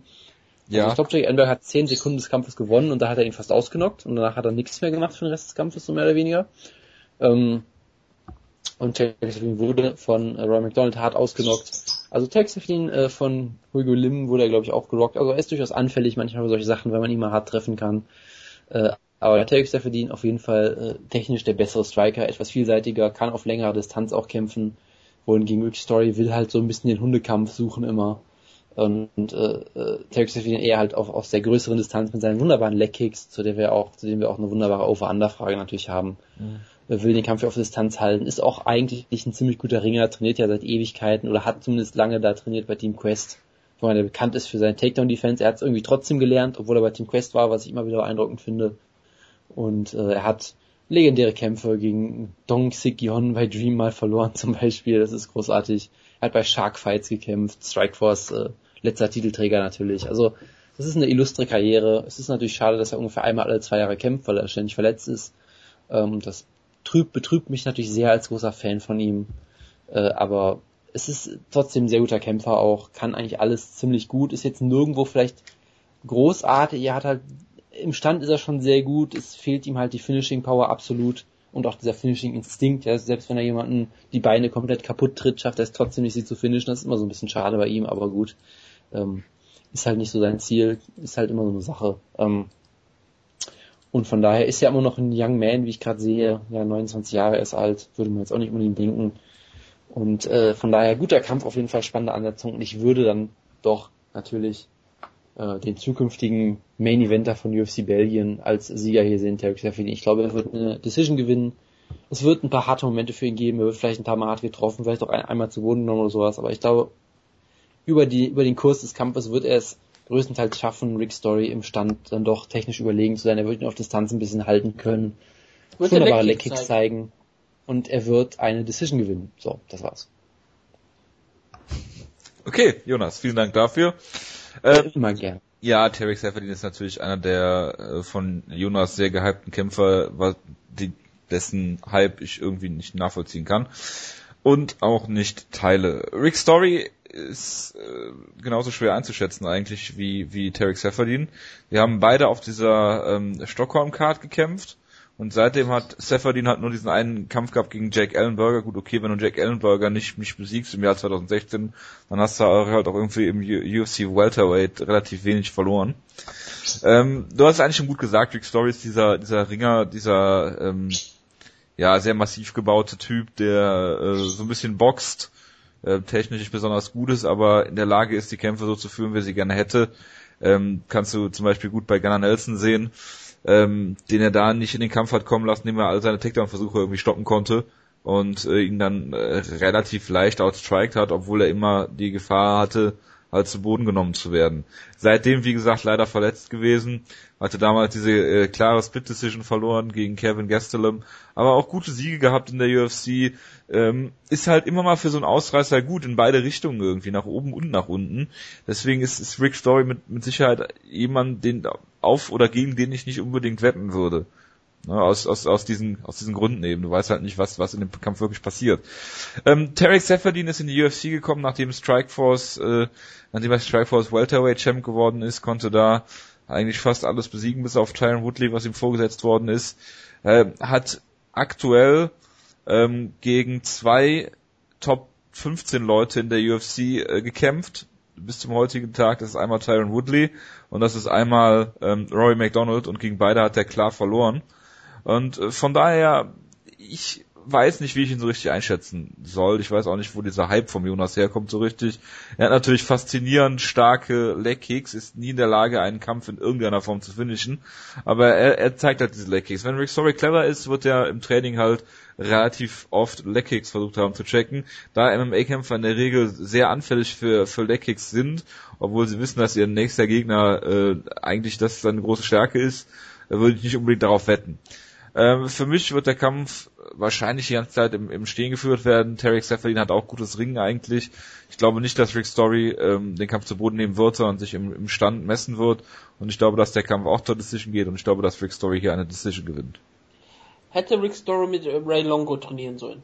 Äh, wenn er das getan hat, würde ich sagen, er gewinnt per TKO Leg Break. Party Rooper Style. Das wäre auch also bricht, also, also bricht er, also, also Moment, er, er versucht einen Leckkick zu checken und bricht sich dabei sein eigenes Bein? Genau. Rick Story das, äh, zeigt, Rick Story zeigt einen Leckkick und äh, Derek Seferdin bricht sich dabei das Bein. Verstehe. Aber nur weil er versucht zu checken, sonst wäre nichts passiert. Weil Derek Seferdin beim Training von Ray Longo nur zugeschaut hat. Haben nämlich einen Maulwurf im Camp. So. Matt Sarah. Verstehe, verstehe. Matt Sarah wollte in der, macht, der Ecke von Derek Seferdin ja. sein. Und ja, er probiert halt, er hat halt das Leg-Check-Training mit Matt Sarah gemacht und nicht mit Ray Longo. Das ist das Problem für Tarek Seferdin. Ist Matt Sarah überhaupt noch Trainer oder schaut er nur nach Kämpfen? Ich weiß es nicht, ich gehe davon aus, dass er alles macht. Und Pizza isst. Und dabei auf Bullen reitet. Hast du die Show eigentlich mal gesehen? Ich habe eine Folge mal von Looking for a Fight gesehen, ja. Und warum dann nicht mehr? Weil ich es kaum aussieht, eine Folge zu schauen. Achso, ich dachte, das, wär, das Konzept wäre wär eigentlich genau für dich gemacht. Ich glaube, das ist alles, was ich am Fernsehen hasse. Ja, Dana White und Nick the Tooth, aber... Ich schaue nicht, ich schaue nicht mal Unbedded, also warum soll ich mir dann Looking for a Fight anschauen? Ja gut, du hast sehr komische Präferenzen. Du guckst ja auch keine Premier League. Das ist richtig. Gut. Ich schaue gerne Fußball. So, ähm, ja ähm, Rick Story hat ja seine UFC-Karriere wirklich mal bei UFC 99 begonnen, mit einer Niederlage gegen John Hathaway. Aber ja, es hat einen unglaublichen Rekord, auf den Jonas schon angesprochen hat, wo er wirklich große Siege drin hat, wie über Leute wie Johnny Hendricks und Thiago Alves. Und dann aber auch zu Niederlagen wieder gegen Mike Pyle oder Kevin Gastelum die natürlich alle wunderbar sind, das sind alles gute Kämpfer, aber es zeigt immer wieder, dass er halt wirklich Ausreißer nach oben hat und nach unten. Und wenn du wirklich beide Kämpfe vergleichst, würde ich sagen, bei Rick Story wäre ich nie überrascht, wenn er auf einmal einen riesengroßen Karriereschritt macht, auf einmal noch UFC-Champion wird. Bei Tarek Stephanie wäre ich schockiert, falls er sowas schaffen würde. Bei Rick Story würde ich einfach sagen, wow, er hat irgendwie, irgendwie das vielleicht dazu fast noch gehabt. Und hat es vielleicht nur, nur irgendwie hinbekommen. Bei Tarek Stephanie sage ich, das ist ein sehr guter Kämpfer, aber ich glaube nicht, dass er das Potenzial für Elite-Kämpfer hat. Big Story ähm, trainiert ja beim MA Lab, ähm, John Crouch, ähm, Benson Henderson, dann sehr guter Schüler, aber auch ein Coach ist er da auch schon. Sehr gefährlicher ähm, Kämpfer. Tarek Zefferdin ist aber Jonas so beliebt, weil er Belgier ist und ich glaube, das war eigentlich so der Hauptgrund, weil er ist der einzige belgische Mixed Martial Arts Kämpfer aller Zeiten, glaube ich. Und niemand anders kennt ihn, deswegen ist es eine tolle Geschichte gewesen. Er war der Sponge, er war bei Team Quest und als er bei Strikeforce trainiert war, und er, nee, er hat ja sogar erst bei Dream angefangen, als wir ihn, glaube ich, zum ersten Mal gesehen haben. Müssten wir ihn gesehen haben. Und das war halt diese, dieser außergewöhnliche Kämpfer, wo er sagt, oh, da kämpft irgendein Belgier bei Team Quest. Und das hat sich dann als, als Witz angefangen. Auf einmal war es ein richtiger Kämpfer, dem Jonas dann von seinem Stil dann sehr gut gefallen hat. Und er ist ja auch ein völlig solider Kämpfer. Er hat ja auch schon gezeigt, dass er Championship-Titel gewinnen kann, aber halt nur in Strikeforce und nicht in der UFC. Und ich glaube auch nicht, dass er in der UFC es dazu bringen kann. Aber ähm, Rick Story, wie gesagt, Rick Story hat zu ist immer so ein Münzwurf entfernt, ob er nun richtig stark ist oder ob er wieder aus der Untern, während Tarek Seferdin halt immer solide ist. Gegen die ganz richtigen Stoppkämpfer verliert er, aber gegen alles, was drunter ist, wird er wahrscheinlich gewinnen. Und wenn ich so sage, Blow of Average, das sage ich hier, ich tippe Tarek Seferdin. Ich sage, Tarek Seferdin stoppt Rick Story mit sehr vielen Legkicks. Er wird äh, nicht zu Boden genommen werden. Er wird den Kampf sehr gut halten mit seinem guten technischen Striking. Und auch wenn es mir für Jojo sehr leid tut und ich, ich habe auch kein Problem damit, wenn nächste Woche ich alleine hier bin, wieder mit Jojo und Jojo ist total glücklich, dass Rick Story Tarek Zephyrin ausgenockt hat. Bin ich auch ähm, völlig okay damit, aber aktuell würde ich sagen, Tarek Zephyrin wird hier eine Decision gegen Rick Story gewinnen. Ich möchte hier nochmal sagen, dass ich nicht persönlich gegen Tarek Seferdin habe. Ich halte ihn nur nicht für einen guten Kämpfer.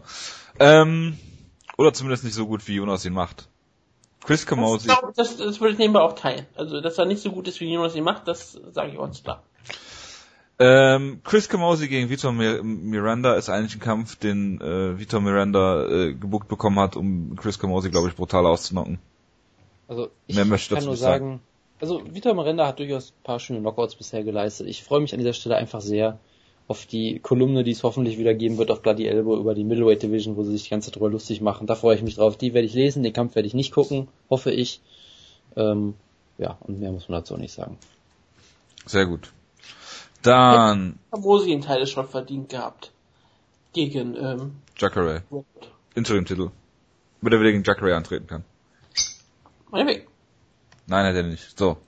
George Masvidal gegen Lawrence Larkin klingt auch nach einem guten Kampf eigentlich. Zwei, äh, kann man sagen, Dark Horses im, äh, im äh, Welterweight? Hallo? Jonas. Ich frage dich ähm, einfach mal. Lawrence Larkin hat ja Albert äh, Tumanov schon äh, schrecklich aussehen lassen. Was hältst also, du? Soweit würde ich, so weit würde ich jetzt oh, nicht. Doch. Jemand, der sagt, dass er Robbie Lawler out, outstriken würde, hat schon ziemlich lächerlich ausgesehen. Und von dem du wahrscheinlich auch gegen den französischstämmigen Bomber Ja. Und ein Sieg über Bobby Lawler hat. Das ist, das ist im Jahr 2013 jedem Mal passiert. Lorenz Lacken hat einen Sieg über Robbie fucking Lawler. Ja klar. Und über Gian Velante. Der hat ähm, King Mo eine äh, Steph-Infection zugefügt. Das ist richtig. Das ist seine Superheldenfähigkeit. Er kann Leute Steph-Infection hinzufügen. hinzufügen. Jonas! Ja, ich bin, ich bin etwas sprachlos gerade. Ähm, ja, es ist, es ist ein, auf jeden Fall ein sehr guter Kampf. Es sollte ein unterhaltsames Striking auf jeden Fall werden. Ähm, Lawrence Sarkin ist jemand, der sicherlich äh, sehr unorthodox kämpft, der auch äh, einen richtig, ja, unglücklichen, schlechten Run hatte im Middleweight dann auch in der UFC und jetzt sich aber eigentlich ziemlich gut zurückgemeldet hat. Ich meine, er hat John Howard ausgenockt, das ist durchaus beeindruckend. Santiago Ponzinibbio äh, ausgenockt, der auch äh, eigentlich sonst fast jeden Kampf gewinnt gefühlt aktuell. Und besungener ähm, wie ich gesagt habe. Auf jeden Fall. Und gegen Albertunov hat er klar verloren, sah trotzdem aber ziemlich gut aus eigentlich. Und das ist auch so ein Kampf, wo ich fand, dass beide eigentlich sich gut verkauft haben, aber gut. Jojo hatte natürlich wieder so ein bisschen anderen Blick auf die Sachen. Ähm, er wurde natürlich von dem äh, legendären zypriotischen äh, Knockout-Puncher Kostas Philippou damals ausgenockt. Aber wie gesagt, er hatte halt im Middleweight, hatte er halt hatte er halt echt einen schlechten Run irgendwie. Und hat äh, jetzt, Carter verloren? Äh, das hat er, glaube ich, nicht. Nee. Äh, das, äh, das nur im Training vielleicht. Ähm, wie auch immer, auf jeden Fall, ähm, jetzt bin ich wieder ganz aus meinem Set raus. Es ist äh, zwei Uhr nachts gerade. Ähm, ähm, ähm, Lorenz Larkin, ja, sehr unorthodoxer Kämpfer auf jeden Fall. Ich weiß gar nicht mehr, was sein Kampfschuld-Hintergrund war. Auf jeden Fall etwas, etwas esoterischere Striking-Techniken. Auch, die er dann gerne Capoeira. mal zeigt. Er hat einen Sieg, er hat Kommt. einen Sieg über einen gewissen, über einen gewissen Robert Glenn, Glenn Lawler. Ich weiß nicht, ob der noch relevant ist irgendwie heutzutage. Nee, den kennt Auch keiner. eher so ein Haspin, Haspin irgendwie. Aber gut, ähm, in Er dieser hat mal, komischen einen Strikeforce-Liga Sieg gegen äh, Melvin Manoff. Gegen den. Bellator, gegen den äh, legitimen Bellator Middleweight Champion, das ist richtig, ja. Also, also er hat quasi Siege über den Bellator Middleweight und UFC Welterweight Champion, kann man eigentlich so sagen. Und das ist, das ist schon sehr beeindruckend irgendwie. Ähm, und George Masvidal ist auch so ein Typ, der irgendwie immer so ein bisschen unterm Potenzial vielleicht bleibt, weil er eigentlich denkt man, der kann von der reinen Technik her kann er wirklich alles. Er ist ein wunderbarer Striker. Er hat auch sehr gute Takedown Defense, eigentlich ein sehr gefährlicher Grappler, aber irgendwie schafft das halt doch meistens nicht so ganz, das alles zusammenzubringen, gerade auf diesem Top-Niveau, ob das jetzt mental ist oder ob einfach äh, er dann vielleicht doch nicht, nicht genug Tempo geht oder ihm doch technisch ein paar Sachen passieren oder er einfach zu anfällig ist teilweise. Ich meine, er wurde mal von Rustam Habilov fast mit einem, mit einem Spinning Backkick oder Kick oder irgendwie sowas ausgenockt. Also ihm passieren halt doch dann immer wieder ein bisschen merkwürdige Sachen, aber rein technisch kann er eigentlich alles und wirklich extrem gut. Und die Sache, die immer wieder absurd ist, ja, für jemanden, der technisch so brillant ist, er hat den gleichen Kampfsport-Hintergrund wie Kimbo Slice. Er ist auch Street Fighter. Und ich weiß gar nicht, ob das auch in Miami war, ich glaube schon. Ja. Und Er, wurde ist, ich, so, promoted von Dada 5000. das ist, glaube ich, so das, das Gegenteil, dass er halt immer gegen riesige Leute antreten muss und dann technisch halt gut werden musste. Einfach äh, ist nicht so nicht ganz die gleiche Storyline wie Kimbo und Dada und es ist ein wirklich guter Kampf. Ich finde es hier echt schwierig, weil ich denke mir immer so, ich halte eigentlich Masvidal für den leicht besseren Kämpfer, der etwas etwas variabler auch ist und auch den Kampf im Grappling zum Beispiel gewinnen könnte. Ich weiß gleichzeitig nicht, ob er vielleicht nicht ein bisschen zu klein ist, eventuell gegen einen ehemaligen Middleweight vielleicht.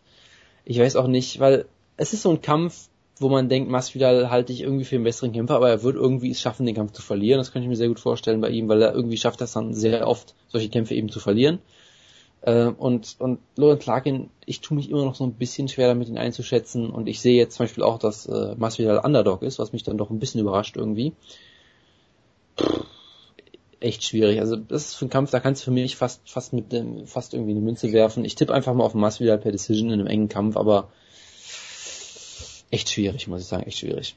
Ich habe eigentlich nicht besonders viel hinzuzufügen, außer, dass ich nur auf Lorenz Langen tippen werde, weil er seine äh, Strikeforce-Karriere begonnen hat bei Strikeforce Challenger 15, wo er der Ersatz für Satoshi Ishii war und dann die Karriere vom neuen Shakira Scott Lighty beendet hat, indem er ihn ähm, ausgenockt hat in der zweiten Runde. Und wenn du sowas getan hast, dann besiegst du auch jemand, der Gamebred ist. Ähm, ich bin froh, dass das kein Serientäterkampf ist, weil ich glaube, da würden sehr, sehr viele Serien reißen, weil das wirklich ein Toss-Up ist. Jonas hat das eigentlich schon gut zusammengefasst. Ähm, Lawrence Larkin wird hier, wenn er gewinnt, seiner Größe wegen, ge- wegen gewinnen. Und ich sage, George Masvidal, ich mag den Außenseiter-Tipp hier, auch wenn es mich nicht wundern würde, wenn Larkin hier den Kampf locker gewinnen wird. Einfach eine persönliche Präferenz, nicht mehr und nicht weniger. Josh Bergman gegen Paul Felder ist alles, was schlecht ist im ähm, Lightweight, hätte ich fast gesagt. Sage ich natürlich nicht. Es sind zwei Kämpfer, die Jonas liebt. Ähm, Paul Felder, äh, nicht nur wegen seines äh, großartigen Kampfes gegen Edson Barbosa, den Wutke und ich alles andere als großartig fanden. Ähm, und Josh Bergman, weil er KJ Nunes aus der UFC verabschiedet hat. Ähm, Jonas, was hältst du denn von diesem Kampf? Also bitte erstmal, ja, so viel Respekt muss sein. Es ist Joshua Bergman. Ja, der besteht jetzt darauf, dass er Joshua heißt. Und er besteht auch darauf, dass wir ihn The Kind People's Legend Warrior heißt. nennen. Ja, The People's Warrior Joshua Bergman, das ist ganz wichtig. Und er wird hier auch auf jeden Fall eine, eine ja, legendäre Performance abliefern, weil ich glaube, ähm, dass Paul Felder sich äh, um ihn kreiseln wird wie ein Bekloppter und irgendwann wird ihn natürlich brutal ausnocken. Weil ganz ehrlich, Joshua Bergman, sind hier wirklich Joshua, das ist echt schlimm. Ähm, Nenn ihn doch einfach People's Warrior.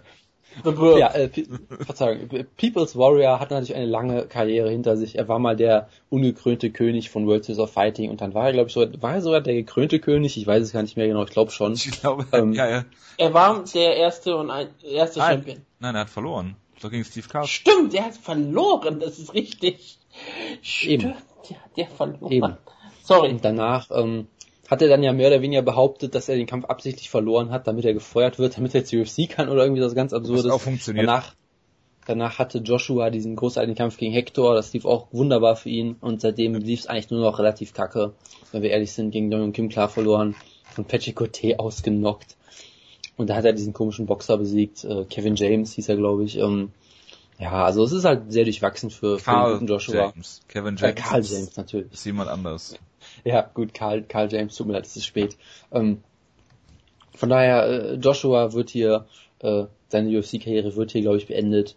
Äh, das Volk, für das er kämpft, muss sich einen neuen Kämpfer suchen. Es wird natürlich der irische Drache, der irischste Kämpfer seit äh, Menschensgedenken, Seit äh, Marcus Davis. seit Bren Ward auf jeden Fall, ja, oder seit Marcus Davis ist noch besser, genau. Deshalb, ich hoffe, ich hoffe, dass Paul Felder danach einen Kampf gegen den Hardy fordert. Da hat er auch Erfahrung mit echten irischen Kämpfern. Das ist, das wäre ein sehr tolles Matchup auf jeden Fall. Ähm, Kann man irische Drachen mit irischen Handgranaten besiegen? ähm, Der People's Wenn die könnte das. wenn die Handgranate groß genug ist, dann äh, sicherlich, ja. Ähm, und ja, also Paul Felder sah zuletzt oft auch nicht mehr so toll aus, muss man ganz ehrlich sagen. Was du nicht sagst. Muss ja, mu muss ja selbst ich, selbst ich muss ja sagen, dass jetzt der Kampf gegen Darren Cruikshank jetzt auch nicht so besonders toll war von ihm, größtenteils, den er da gewonnen hat, eben durch Takedowns, was ja auch okay Rising ist. Standout. Ja, Ryzen Stand auf jeden Fall, der Mann mit dem besten Schnurrbart im, im Sport aktuell, glaube ich, ähm, falls er ihn nicht wieder abrasiert hat. Blake Wheeler Ähm, war da schon noch ein- eine Ecke besser fast. Naja, naja, wie, wie auch immer, ja, ähm, er ist trotzdem immer noch ein, ein junger Mann mit seinen knackigen 31 Jahren, der noch sehr viel, sehr viel äh, Platz hat, sich zu entwickeln. Äh, einer von, ich glaube, drei Spinning Backfist K.O.s in der UFC über Danny Castillo. Und da hat Edson Barbosa wirklich an die Grenzen gebracht. Ja, der hat, äh, hat sich mehrmals fast übergeben müssen vor herumgedrehe. Und hier wird, wird Schluss sein für Joshua Bergman. Ja, er wird, er wird konditionell, glaube ich, Probleme kriegen. Er wird ihn nicht zu Boden nehmen können und im Stand wird er da nicht mithalten können. Ja, da hat, ist er zu alt für so schnelle Bewegungen, kann sich nicht mehr einstellen. Irgendwann wird er natürlich ausgenockt von einem Spinning Back Elbow. So. Ich muss gerade ganz kurz was nachschauen, weil ich habe ja diesen Kampf schon previewed ähm, bei äh, vor zwei, drei Ausgaben, die hieß dann der brechende Drache. Und da habe ich ja den Kampf schon auseinandergenommen. Es war ähm, 209, die Ausgabe, da warst du ja hier sogar. Deswegen muss ich nicht mal groß was zu dem Kampf sagen. Deshalb frage ich einfach nur, Jonas. In den Kampf zwischen den beiden besten irischen Lightweights überhaupt, ähm, Paul Felder gegen Joseph Duffy. Wen würdest du vorne sehen? Oh, das ist schwierig. Irische Ich würde, vielleicht, ich würde vielleicht sogar leicht zu Joe Duffy tendieren und fühle mich jetzt sehr schlecht dafür. Ja, das ist auf Ich würde jeden Fall. stark zu Joe Duffy tendieren, fühle mich Sa- sehr gut dafür. Sagen wir es so, sagen wir es so. Joe Duffy ist der bessere Kämpfer, Paul Felder ist der bessere Ire. Also, ich kann, ich kann es nicht weiter zusammenfassen. Du hast richtig gesagt. Und deswegen tippe ich hier auf Josh Burgman. Joshua, bitte. Für mich wird er immer Josh bleiben. Für mich Wir wird er immer der People's kalt. Warrior sein. Und sein Sohn wird für mich immer Legend sein. Gut. Maincard. Liest sich sehr gut, wie ich finde, für eine Fox Sports One äh, Show. Ähm, und bei den Prelims geht's eigentlich auch schon wieder gut weiter mit äh, Sarah McMahon gegen Jessica Isle. Das ist der Main Event der Fox Sports One Prelims, Wutke. Ja, Ich sag's nur, weil bei dir steht mit Sicherheit was anderes. steht Prelims da. Das, wer weiß nicht. Ja, wie, du bist ja Frauenbeauftragte. Sarah McMahon äh, hat äh, in letzter Zeit nicht mehr so viel Erfolg. Ähm, ihr Kampfstil oder das, was sie daraus macht im MMA, ist jetzt nicht mehr so erfolgreich gewesen. Ähm, Jessica Ai auch so ein bisschen unter Zugzwang nach zwei Niederlagen jetzt. Ähm, wie siehst du den Kampf denn? Kann sie, kann Sarah McMahon das Ringen durchbringen oder äh, wird Jessica Ai den Kampf im Stand unterhalten und sie da ziemlich verprügeln? Das ist dabei ziemlich irre, weil du könntest wirklich sagen, das ist ein relativ klarer Style-Matchup. Kampf, wo man wirklich sagen, Sarah McMahon wird versuchen, den Kampf zu Boden zu nehmen und Jessica wird vermu- versuchen, den Kampf stehen zu halten oder halt im aktiven ähm, Striking-Clinch zu führen, während McMahon, wenn der Kampf in Clinch geht, darüber mehr versuchen wird, den Kampf länger zu Boden zu bekommen. Ähm, es ist sehr interessant, Also, beide äh, haben... so, sorry, sorry, ganz kurz. Ganz ehrlich, würde es dich schockieren, wenn Jessica einen Takedown versucht? nein, Nachdem sie im Stand erfolgreich nein, war. nein, nein, nein, Gut, absolut das, das wollte ich, wollte ich nur noch mal festhalten. Nein, nein, nein. Ich, ich würde mich äh, absolut nicht ähm, verwundern, auf keinen Fall. Ich würde äh, auch nicht verwundern, würde sie innerhalb von einer Minute 300 Mal treffen. Das könnte sie auch durchaus schaffen. Sie ist relativ fix mit ihren Fäusten. Aber ja, sie könnte den Kampf dann auch zu Boden nehmen und dann könnte es ein sehr, sehr spannendes Grappling-Match geben. Ähm, beide haben in letzter Zeit einen Kampfrekord von 1 und 3. Und es ist für beide wahrscheinlich so ein kleiner ähm, Kampf, wo ich sage, die Verliererin könnte aus der UFC sich verabschieden. Was für Man weiß ich halt immer nie, wie ernsthaft die noch Mixed Martial Arts betreibt. Sie, sie ist wirklich eine Kämpferin, wo ich wirklich sage, sie hat Mixed Martial Arts nie wirklich verstanden. Für sie ist es wirklich ähm, erstmal Striking und dann ist es Grappling und es ist nie ein einziger Sport für sie geworden. Sie, sie wirkt halt einfach so, als würde sie die diese beiden Aspekte oder die vielen Aspekte von Mixed Martial sind ja nicht nur Striking und Grappling, dazwischen sind ja auch Dinge. Sie, sie hat noch nie geschafft, das alles zusammenzubringen, sondern sie, sie entweder sie strikt oder sie grappelt. Und sie hat es nie wirklich geschafft, ähm, ein klares Konzept zu entwickeln und sie wirkt nie wie eine echte Mixed Martial Arts Kämpferin. Jessica Ai ist natürlich keine besonders, nicht besonders starke Grapplerin in der Hinsicht, aber sie ist eine natürlichere Mixed Martial Arts Kämpferin, plus sie ist eine sehr, sehr gute Strikerin, welche nicht besonders ähm, technisch ideal, aber sie ist sehr, sehr schnell mit ihren Fäusten. Das ist sehr, sehr unangenehm. Sie ist auch relativ gefährlich im Clinch, was für Sarah McMahon auch ein Nachteil werden könnte. Natürlich ist Sarah McMahon die bessere Ringerin, ohne jeden Zweifel. Und wenn sie wirklich den Kampf zu Boden bekommen möchte, würde sie es wahrscheinlich auch schaffen. Sie muss erstmal dazu hinkommen. Er hat nicht besonders große Kampfintelligenz, wie Jonas bestimmt auch wieder sagen würde. Und wie Jonas immer sagen würde, sie ist bestimmt auch relativ, ihnen relativ unsympathisch. Aber das ändert nichts daran, dass ich hier in diesem Kampf Jessica Ai vorne sehe, was ich nie gedacht hätte, wenn ich mal überlegt habe, dass ich von Sarah mal sehr überzeugt war. Aber sie hat es wirklich nie geschafft und deswegen, ähm, man muss mal so sehen, McMahon hat in der UFC zwei Siege in ihrer Karriere. Einen über Ron Murphy und einen über Sheila Gaff. Und das ist ihre UFC-Karriere. Und, und der Kampf gegen Lauren Murphy ist sogar so ein bisschen umstritten für Ja, absolut Leute. umstritten. Während Jessica Ai hat zwar auch, ähm, wenn sie gewinnt, äh, gewinnt sie wenigstens eindeutig. Klar, damals hat sie, sie hat Leslie Smith ausgenockt, aber hat auch diesen wunderbaren No-Contest gegen Sarah, Sarah Kaufman, äh, weil sie ja durch den Test gefallen ist oder sowas. Es ist alles traumhaft. Jessica Ai wird häufiger von äh, Magazinen interviewt. Sie ist ein gewisser Name. Äh, Dana White hat sie auch mal richtig groß äh, gelobt und was auch immer. Aber das ist das Jonas mag sie nicht, ich mag sie besonders jetzt auch nicht, aber sie wird hier den Kampf gewinnen. Punkt. Jonas, bevor ich dich gleich noch was frage, erstmal kurz meine Einschätzung.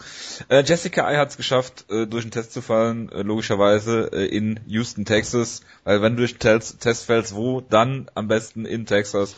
Hat im Oktober den Test nicht geschafft, äh, im Februar wieder angetreten, also alles gut gewesen. Ähm, Sarah McMahon ist ja mit diesem unfassbaren Hype in die UFC gekommen, hat auch Sheila Gaff damals besiegt, äh, Sheila Gaff damals besiegt.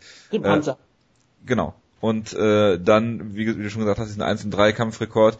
Sie, sie ist wirklich keine gute Mixed Martial Arts Kämpferin und das, diesen, diese, äh, diesen Übergang hat sie nie richtig geschafft und ob sie das jetzt noch äh, lernt, wage ich mal schwer zu bezweifeln.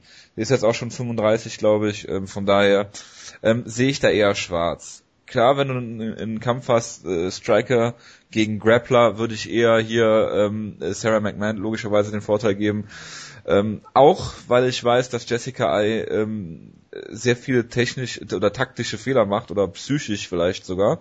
Aber da wir über die Psyche der Kämpferin nicht sprechen, äh, mache ich das mal nicht. Sie hat es geschafft, ähm, Misha Tate klar zu outstriken, bevor die einen Haymaker gelandet hat und ist seit diesem Moment dann komplett von ihr auch im Stand auseinandergenommen worden, warum auch immer. Ähm, hat es geschafft, ich glaube gegen Jessica Pena war das, äh, ein äh, äh, Knie zu zeigen, was illegal war, von unten, was ich so auch noch nie gesehen habe, wenn ich mich nicht irre. Ähm, wie dem auch sei, ich würde hier auch äh, mit dir äh, d'accord äh, sein, Wutke, und sagen, dass Jessica Ai hier den Kampf gewinnt. Und äh, Jonas, an dich habe ich eine Frage. Was macht dein Sarah McMahon 10 fetisch? Ähm, der ist aktuell pausiert, weil der BJJ Scout keine Videos mehr machen kann, weil die immer sofort gelöscht werden von der UFC. Ach so. Das ist sehr tragisch, ja. Äh, deshalb kann ich mir das Video aktuell auch nicht angucken, leider. Ähm, sonst würde das noch eine sehr lange Nacht werden hier. nee, aber ähm, wie auch immer, ich, ich halte mich einfach mal ganz kurz in dem Kampf, weil es ist dann doch ein bisschen spät geworden hier. Und ihr habt das eigentlich schon ganz gut betrachtet. Also Sarah McMahon dann unterm Strich bisher doch eine, eine ziemlich große Enttäuschung in der UFC, wenn wir ehrlich sind. Sie hat dann doch äh, nie wirklich den Schritt machen können übers Ringen hinaus und auch in anderen Bereichen wirklich gut äh, werden können, größtenteils. Da gab es immer wieder ein paar Ansätze, gegen Misha Tate lief das ja auch mal, äh, ich glaube für die erste Runde ziemlich gut, wo ihr den, den Augen, die, den Augenhöhlen, den Knochen, glaube ich, auch noch gebrochen hast und so weiter, aber ist halt immer schwierig gegen Misha Tate, da muss, die musst du wirklich schon äh, halb tot prügeln, damit du irgendwie, damit sie eben dann nicht doch noch ein Comeback startet, wie man immer wieder sieht bei ihr. Äh, von daher natürlich teilweise auf einem hohen Niveau enttäuschend, aber trotzdem immer noch enttäuschend und Jessica Ai in anderen Bereichen enttäuschend auch. Ich möchte jetzt gar nicht groß drüber reden, ehrlich gesagt, weil es dann doch eher nervig ist. Ähm, ich halte es einfach kurz. Ich kann nicht auf Jessica Ai tippen, das tut mir zu sehr weh. Und ähm, mir ist auch aufgefallen, dass Sarah McMahon Favoritin ist bei den Buchmachern und ich hoffe einfach darauf, dass die Buchmacher irgendwas in dem Kampf sehen, was ich übersehen habe, weil ich würde, glaube ich, auch eher zu Jessica Ai tendieren irgendwie. Aber ähm, ich glaube dann doch, Sarah McMahon gewinnt eine Decision, weil Jessica Ai Guard pullt oder so, keine Ahnung. Irgendwas wird da schon passieren. Ich tippe einfach mal auf Jessica Ai. Äh, auf, mein Gott, auf Sarah McMahon per Decision, weil... Ja, Versprecher, Versprecher, ist klar. Abel Trujillo hat endlich einen Gegner gefunden mit Jordan Rinaldi. Jordan Rinaldi, Jordan Rinaldi äh, kennt man vielleicht von seiner Niederlage gegen den deutschen UFC-Veteranen James Muntasri bei RFA 15. Gott. Es wundert, es wundert mich eigentlich sehr, dass, dass er nicht auf die Maincard gestellt wurde, weil es ist ja Abel Trujillo, aber naja gut. Jack Collier kämpft gegen Alberto Uda und den Opener der Fox Sports One Prelims.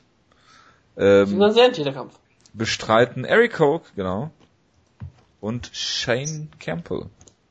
Shane Campbell hat übrigens sein letzte Kickboxing, also es ist Kickbox, äh, Kickboxer ursprünglich gewesen, gegen Enrico Kehl gehabt im Jahre 2014. Glaubst du, dass der Kampf stattfinden wird? Wieso sollte er nicht stattfinden? Eric Koch hat sich schon relativ häufig mal verletzt. Ja und? Ich meine nur, es ist halt, es ist sein erster Kampf seit ähm, zwei Jahren jetzt. Letzter ja. Kampf war gegen Darren Cruikshank, der hat da verloren, per Knockout. Und davor hat er nur auch keine, sagen wir mal so, erfolgreiche UFC-Karriere gehabt. Klar, er hat ja mal einen Title-Shot gehabt, ne? Äh, er sollte einen bekommen, er war auch schon gebuckt gegen Barau. Hat sich ja dann verletzt. Oder irre ja, gegen Barau, verwechselst du gerade? Nee, gegen, ach Quatsch, gegen Aldo. Gegen Aldo sollte er äh, kämpfen.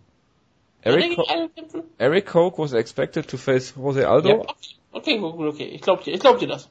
Oder jeden Zweifel. War es doch, war es nicht, glaube ich, so, dass sich beide irgendwann verletzt haben, mal, das hat irgendwie ja, dreimal ja, ausgefallen ist, der Kampf oder irgendwie sowas in der Art. Und dann hat Frankie den Title Shot bekommen. Erst sollte er bei UFC 149 gegen Aldo kämpfen, hat sich Aldo verletzt. Der Kampf wurde bei UFC 153 nachgeholt werden und hat sich Coke verletzt. Genau. Du hast komplett recht. Echt. Er hat seine UFC-Karriere auch mit dem Sieg über Rafael Akunsao begonnen, also wirklich besser kannst du kaum beginnen, aber seitdem ist es mehr so sehr viele Niederlagen. Klar, gegen gute Leute, gegen Ricardo Lamas, das ein Poirier und man, selbst gegen Darren Kruschek kannst du verlieren, ist auch keine besonders große Schande. Auf jeden Fall Coke, New Breed, äh, solider Kämpfer, wenn das wieder zusammenbringt, bin ich eigentlich ein großer Fan von ihm. Shane Campbell, ähm, ich wüsste jetzt gar nicht so groß, was ich, ich wüsste jetzt gar nicht, ich weiß, dass ich ihn schon häufig gesehen habe, wirklich häufig gesehen habe, ich kann überhaupt nichts zu ihm sagen. Ich hoffe, dass Jonas das jetzt für mich erledigen kann. Weil ich habe, mhm. glaube ich, alle seine drei UFC-Kämpfe gesehen. Aber, aber sicher doch. Also ich kann dir eine Sache sagen, er hat zuletzt äh, seinen letzten Kampf gegen James Kraus verloren. Jetzt fragt er sicherlich alle. Dankeschön. Ich wollte jetzt gerade den Witz machen, welcher James Kraus? Die James Kraus natürlich. Vielen Dank auch. Vielen Dank. Ich, äh, ich gehe dann mal offline. Gute Nacht. Gute Nacht, ähm, Jonas ich mach's mal ganz kurz. Eric Koch hatte mal, galt mal als große Zukunft des, des, äh, der Gewichtsklasse, wurde sehr gehypt und dann ist halt sehr viel irgendwie schiefgelaufen bei ihm. Und er ist 27 auch, Ja, ja, das ist das, das ist ja das Absurde daran. Also er hatte viel Probleme mit Weight Cutting, ist dann, ist er, ist er hochgegangen? Ja, ne? Er ist ins Live mhm. hochgegangen. Mhm. Genau, hat dagegen Klugshank dann auch verloren und äh, viele Verletzungsprobleme auch und äh, er war, wurde mal, also es gab ja mal diesen Kampf gegen Dustin Poirier, wo er, glaube ich, Favorit war und alle gesagt haben, er ist die Zukunft der Division, so mehr oder weniger. Ja, und seitdem ist irgendwie alles schiefgegangen gefühlt und er hat auch lange nicht mehr gekämpft und ich finde es schwierig. Also ich sehe ihn immer noch, ich sehe ihn immer noch als ziemlich talentierten Kämpfer, der ja durchaus äh, gute Siege hatte über, ja gut, äh, er hat Rafael Asunzo mal brutal ausgenockt zum Beispiel. Francisco Rivera ist jetzt auch durchaus ein guter Name. Also das sind schon einig, einige solide Siege. Jetzt im Nachhinein ist immer schwierig, weil du kannst die Siege immer jetzt irgendwie kleinreden, sagen, ja, Bendir, Casimir, wer, wer sind diese Leute? Okay, klar, aber ich finde, er hat früher durchaus einiges an Talent gezeigt Wohl gegen Shane Campbell ist jetzt jemand, der mir noch nie besonders groß aufgefallen ist, um ehrlich zu sein. Ging mir halt auch so. Er hat drei UFC-Kämpfe, davon zwei verloren und Elias Silve Silvero besiegt, den, der mir auch nichts sagt. So, also von daher äh, ein bisschen schwierig für mich. Deshalb ich tippe einfach auf Eric Koch, der auch Underdog ist, was ich auch interessant finde, weil ich halt zu Shane Campbell fällt mir halt ehrlich gesagt sehr wenig ein. Von daher tippe ich einfach mal auf Eric Koch, weil ich das Gefühl habe, ich weiß nichts über Eric Koch, aber immer noch mehr. Und deshalb hoffe ich einfach mal, dass er auch gesund zurückkommt und fit ist und die Auszeit vielleicht auch gut genutzt hat, um sich verbessern zu können und tippe einfach deswegen mal auf ihn. Ich erinnere mich nämlich jetzt an einen Fakt, warum ich auf jeden Fall auf Eric Koch tippen werde. Denn seine Entrance-Theme ist... Ja, Scooter. Du Der- dummes der Arschloch, das ist das Einzige, was ich zu dem Kampf sagen wollte. Jetzt hat Äh, er uns beiden Seiten die, die Talking Points weggenommen. Das ist echt Es ekelhaft. ist bei, es ist bei, er kommt mit Scooter Fire raus, also ich sage, wer mit solcher Musik rauskommt, der kann nur ein harter Kerl sein. Eric Koch gewinnt. Junge, Junge. Okay. Ohne Worte. Gut. Kommen wir zum nächsten Kampf. Es ist Was der hast du getippt? Entschuldigung, ich habe Eric Koch natürlich. Ich habe noch gar nichts getippt, aber du hast mir auch meinen, meinen Talking Point weggenommen. Deshalb aus Frackigkeit sage ich jetzt gar nichts mehr zu dem Kampf. Kommen wir zu Aljamain Sterling und Brian Caraway und fangen direkt damit an. Ja, äh, er ist auf Fight Pass. Ich weiß nicht warum. Es ist wahrscheinlich der entweder beste oder zweitbeste Kampf des Abends. Ähm, Naja, du, du, weißt doch, es gibt doch die große Fight Pace Offensive. Ja, das ist das, das ist der Grund. dieser Ey, Kampf. Michael dieser Bisping Kampf, sich auf Fight besten Teile schon verdient. ja, dieser Kampf steht in einer Linie. Das ist der logische nächste Schritt nach Michael Bisping gegen Anderson Silva. Ist dieser Kampf hier. Ist doch ganz klar. Ja.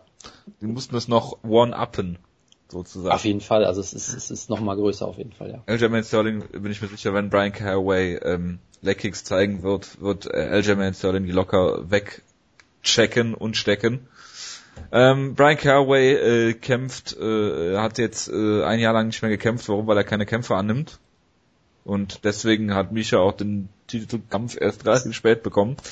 Äh, Aljamain Sterling war jetzt in den, äh, in Anführungsstrichen, äh, Schlagzeilen der, der MMA äh, Twitter-Sphäre, äh, dadurch, dass er, dass sein Vertrag geendet ist und der Free Agent sein wollte oder wie auch immer oder nicht oder mit Sponsoren äh, Geld verdienen wollte. Das hat allerdings nicht geklappt, weil wir haben schon öfter darüber geredet, der äh, Mehrwert, den vielleicht Bellator davon hätte von der Verpflichtung von Aljamain Sterling ist halt einfach nicht da, weil ähm, er ist ein super Kämpfer, ohne jede Frage. Er hat äh, klare Siege, äh, Submission-Siege gegen zwei äh, Top 15, wenn nicht sogar Top 10 Kämpfer zu dem Zeitpunkt in der UFC gehabt gegen Johnny Eduardo, den Striking Coach von äh, Nova Uniao und gegen äh, Takeya Mizugaki, seines Zeichens äh, WC-Veteran. Und ähm, ja, also ich, ich mag Aljamain Sterling persönlich sehr, sehr gerne. Ähm, er hat diesen Ringer-Hintergrund, er ist ähm, der Funkmaster, er hat diese herrliche Kette, die er ähm, äh, Ray Longo immer um, umhängt ähm, nach seinem Entrance. Also ähm, Aljamain Sterling ist schon, ist schon jemand, ähm, den man im Auge haben sollte. Er ist ein super Ringer. Er hat, er, er, ich glaube, er ist einer der wenigen Leute, die MMA wirklich verstanden haben. Das hast du gesehen an seinem äh, Kampf gegen Johnny Eduardo, den er ganz klar diktiert hat und nicht, nicht auch nur einmal in der Gefahr war, irgendwie im Striking sich da mit Johnny Eduardo messen zu wollen. Dann hat den Kampf da äh, ruhig zu Boden genommen, sehr methodisch gearbeitet und ähm, nicht überhastet gekämpft, unter Aktion gezeigt. Ähm, wo, wo, wo dann halt der Gegner von profitieren konnte. Kämpft gegen Brian Caraway, äh, absoluter Unsympath. Viele Leute mögen ihn nicht, nicht nur weil er mit Micha Tate zusammen ist, sondern auch aufgrund einiger Äußerungen, äh, was Ronda Rousey angeht und so weiter. Ähm, in der UFC, wie gesagt, längere Zeit ähm, nicht gekämpft, hat ähm, Niederlagen gegen äh, nur gegen Mizugaki und gegen Assunzao verloren. MMA Math wird hier zuschlagen. Äh, Mizugaki hat äh, gegen Sterling verloren und gegen Caraway gewonnen. Ähm, ich würde fast sagen, du kannst, du kannst fast hingehen und äh, Sterling ist ähm, das, was, was Caraway immer sein will, eine jüngere, bessere Version von ihm. Beide haben einen guten Ringer-Hintergrund. Ich denke aber, dass Sterling es nach und nach doch schaffen wird, äh, Caraway seinen Stil aufzu, äh, seinen Stil aufzu, äh, aufzudrücken und den Kampf zu Boden zu nehmen und im Grappling dann zu dominieren. Und hier, ich weiß nicht, ob man finishen kann. Caraway zu finishen ist äh, fast nicht möglich. Ich sag mal, er, er sollte hier eine, eine gute Leistung zeigen und auch vielleicht einen spektakulären Kampf, damit man ihn weiter hochbuckt. Er ist mit, mit Thomas Almeida sicherlich die größte Nachwuchshoffnung, die es im Bantamweight derzeit gibt. Ich hoffe nicht, dass die beide gegeneinander stellen. Ähm, ich sage hier Sterling in, einem, ähm, in einer klaren Decision. Ich habe eine Frage an euch. Wenn Aljamain Sterling gewinnt, wovon ich ausgehen würde, kriegt er ein Postfeld-Interview, ja oder nein? Das hängt, glaube ich, davon ab, äh, wie lange der Heavyweight-Kampf geht. Ich gehe mal davon aus, dass sie eine Stunde einplanen. Wenn der Heavyweight-Kampf schnell beendet wird, gehe ich sehr stark davon aus, dass sie es geben müssen, aus Zeitgründen. Und das Pacing ist immer ideal bei solchen Natürlich, natürlich. Ja, also, also ehrlich gesagt äh, fällt mir jetzt äh, auch nichts Intelligentes mehr ein zu diesem Kampf. Also, was ich ja schon gesagt, Brian Carey ist sehr hart im Leben auf jeden Fall, ist ein sehr erfahrener Grappler, aber eigentlich ist das hier stilistisch ein katastrophales Matchup für ihn, weil er wird äh, Aljamain Sterling nicht zu Boden nehmen und im Stand äh, ist er jetzt auch nicht besonders toll. Und ich meine, Aljamain Sterling ist jetzt auch kein Meisterstriker oder sowas in der Art, aber er hat immer noch äh, ist er immer noch ganz solide, hat das auch in dem letzten Kampf gegen Johnny Eduardo sehr clever gemacht, auf Distanz gekämpft, mit Kicks gearbeitet, damit Eduardo nicht an ihn rankommt. Und das kann er gegen, gegen Brian Carey auf jeden Fall auch schaffen. Das heißt, er könnte eventuell langweilig ein Kickbox-Duell gewinnen, oder aber er versucht Carey selbst zu Boden zu nehmen. Das ist ein bestimmtes Risiko ist das schon, aber ich sehe jetzt Carey auch nicht als jemanden, der jetzt ähm, ein toller Grappler vom Rücken aus ist oder sowas. Carey ist jemand, der will Top-Position haben, der will gerade die Backmount kriegen und dann wenige Chokes ansetzen oder so in der Art. Und ich glaube nicht, dass er vom Rücken her jetzt so gefährlich ist, gerade weil äh, Aljamain Sterling ja auch selber sehr gefährlicher Grappler ist mit seinem äh, ja sehr funky Stil, mit diesen sehr interessanten Submissions, die er da holt, dieser dieser wunderbare Guillotine Choke zum zum Beispiel. Ähm, gegen Eduardo oder auch gegen Misugaki, der Arm Triangle Choke, wo er quasi Guard pullt in den Arm Triangle Choke rein und ihn auch noch äh, kriegt gegen einen sehr erfahrenen Grappler. Also der hat ja selber sehr potente Submissions auch und ja, also ob Sterling es schaffen kann, ihn hier zu tappen, das wäre natürlich mal eine richtig große Aussage. Das, das glaube ich dann vielleicht doch eher nicht. Ich würde dann vielleicht doch eher auf Decision tippen, weil, äh, wie gesagt, Carey sehr hart im Nehmen ist, aber letztendlich glaube ich, sollte das äh, ein stilistisch sehr vorteilhaftes Matchup für ihn sein und Sterling ist ein absolutes Top-Talent und ich glaube, er wird hier klar gewinnen. Per, ja, sagen wir mal Decision. Oh ja, das schon drüber gesprochen. Es ist relativ fast unmöglich, bei Carry zu finishen. Das können nur zwei Leute von sich behaupten. Einmal natürlich Diego Brandau, der absolute Killer. Jemand, der Leute umbringen möchte mit Stiften in der Hand. Das kann nur Diego Brandau. Und der konnte Brian Carey mal ausnocken. Und natürlich der Certified G, der Original Conor McGregor, der größte Star Kanadas, Mark Hominick, hat mal Brian Carey hm. submitted. Bei WC ein großartiger Kämpfer, muss man dazu sagen. Gegen diese Leute kannst du ähm, gefinisht werden. Und ich meine, in dieser Reihe könnte ich Aljamain Sterling auch gerne einreihen. Ich meine, Aljamain Sterling war mal auf dem Weg dazu, der neue Conor McGregor zu werden, vom Star-Potenzial her, hat sich dann ein bisschen selbst zerstört und hat vielleicht seine Karten ein bisschen überspielt. So wie Conor McGregor es auch getan hat wahrscheinlich. Deswegen passt es natürlich bei Aljamain Sterling rein. Ein unfassbar unterhaltsamer Kämpfer, das größte Talent, was man sich aktuell wahrscheinlich im Bantamweight vorstellen kann. Ich würde ihn einfach auch mal gerne gegen jemanden sehen wie Thomas Almeida, aber Sterling hat, glaube ich, vielleicht sogar noch größeres Potenzial. Ich glaube, wenn er hier gewinnt und das vielleicht sogar noch in spektakulärer Form tun kann, dann kann er schon mal auf den Teil schon anklopfen. Einfach weil er so hoch gerankt ist und weil er auch von, von seinen ähm, Persönlichkeit her ist er einfach ein wunderbarer Kämpfer und im Sinne von auch, dass er sich selbst vermarkten kann. Vielleicht glaubt er da ein bisschen zu sehr an sich, aber das finde ich, das ist vielleicht auch eine positive Sache. Aber ja, also mit Sterling, spektakulärer Kämpfer, Brian Caraway, ich glaube, würde er seine Aussagen gegen Ronda Rousey heutzutage machen, wäre er ein gefeierter Held. Weil es aber im Jahr 2014, 2013, 2014 eher, 2014, auch im Jahr 2015 noch machte, ist er eher so eine faste Person geworden, aus gutem Grund. Er ist auch sehr, sehr, ähm, er ist auch keine wirklich sympathische Persönlichkeit, aber er ist ein sehr, sehr guter Kämpfer, darüber muss man sich ähm, keine Sorgen machen, auch ein sehr, sehr unterhaltsamer Kämpfer. Ich sehe ihn eigentlich im Käfig immer sehr gerne, ich höre ihn sonst nicht gerne zu. Deswegen hoffe ich, dass es ein sehr guter Kampf wird und Aljamain Sterling ihn stoppt oder ihn, dass er ihn wenigstens eine Decision abtrotzt. Es wird wahrscheinlich einer der besten Kämpfe des Abends und dass er auf Fight Pass läuft, spricht hoffentlich eher dafür, dass Fight Pass äh, promoted werden soll weiterhin, dass die große Fight Pass Offensive startet und nicht, dass Aljamain Sterling und Brian Carey bestraft werden soll. Sehr gut. Letzter Kampf auf der Karte, Crystal Rocha gegen Adam Milstead, ist ein Heavyweight-Kampf, darüber reden wir nicht. Die Nummer 114 der Welt gegen die Nummer 11 aus dem amerikanischen Nordosten. Es sagt alles. was Klingt hervorragend. Es könnte auch ein Bellator-Kampf sein. Ja. Ich So. hoffe, dass es einer wird. Ja. Sind wir jetzt durch? Wir sind durch, Jonas. Nein, Es nein, sind wir nicht. Sind wir Nein, nicht. Ich hab nein, nein. zwei Sachen zu erwähnen. Oh doch, oh doch, oh doch. Nein, bitte nicht. Ganz wichtig, es gibt eine Show, die werden wir jetzt nicht previewen, aber es gibt nächste Woche? Nee, warte mal. Jetzt Redest du über. KSW? Ja, ich rede natürlich über KSW Ich mit wollte Kuzianowski das vermeiden. gegen den Mann mit den besten Tattoos im Sport, dessen Namen ich jetzt natürlich vergessen habe. Martin Rosalski. Martin, ja genau. Absolut großartige Ansätze natürlich. Jojo, aber auch wie aus der Pistole geschossen weiß. ja, natürlich. Natürlich weiß ich das, weil Natürlich. ich mir die ganze Zeit gedacht habe, bitte lass uns nicht darüber reden und ich wollte euch apropos- gerade eben bitten, äh, die Apropos, Show zu beenden. Äh, apropos Wie aus Sachen, der die Jojo Polish der Apropos, Was, nein, wie wir aus der Polish Brzezinski. geschossen? Nein, wir reden jetzt bitte nicht über Seth Brzezinski auch noch um 2.27 Uhr. 27. Ich kann nicht mehr auf die Uhr gucken. ähm, aber es gibt noch eine andere Sache, die Jojo wie aus der Pistole geschossen weiß, nämlich wir müssen doch noch mal über Hype FC ganz kurz reden. Da gab es nämlich eine Rückkehr in diesen Sport von einem großen holländischen Talent.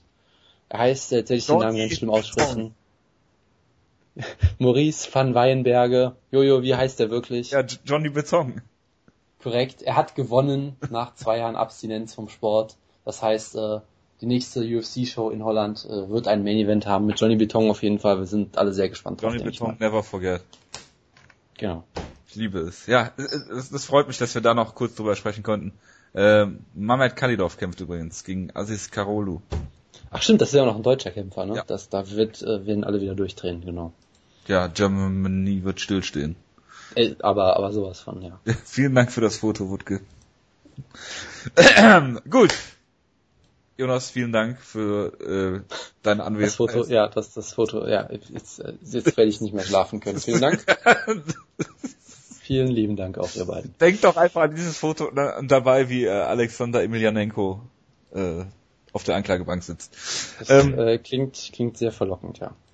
Äh, vielen Dank für eure Aufmerksamkeit. Ich hoffe, ihr hattet alles Spaß. Schreibt uns bitte Feedback. Wir freuen uns immer sehr darüber. Ähm, ja, nächste Woche sind wir wieder da. Wahrscheinlich dann Montag, wenn Sonntag die Show ist. Dann wahrscheinlich leider wieder ohne den Jonas. Ich danke dir doch recht herzlich fürs Mitmachen und fürs äh, Aufbleiben, Jonas. Ähm, ja, Ist immer, immer wieder ein Vergnügen, natürlich. das Ich wünsche dir gute Ganz drei Stunden Schlaf. Dankeschön, die werde ich voll, voll auskosten, auf jeden Fall. Dann, ähm, ja, bis morgen, äh, nee, Quatsch, bis nächste Woche. Ähm, Montag in, ein- in einer Woche sind wir wieder da. Einen guten Start. Äh, wir melden uns dann wieder. Bis dahin, macht's gut. Ciao, ciao. Ciao, ciao.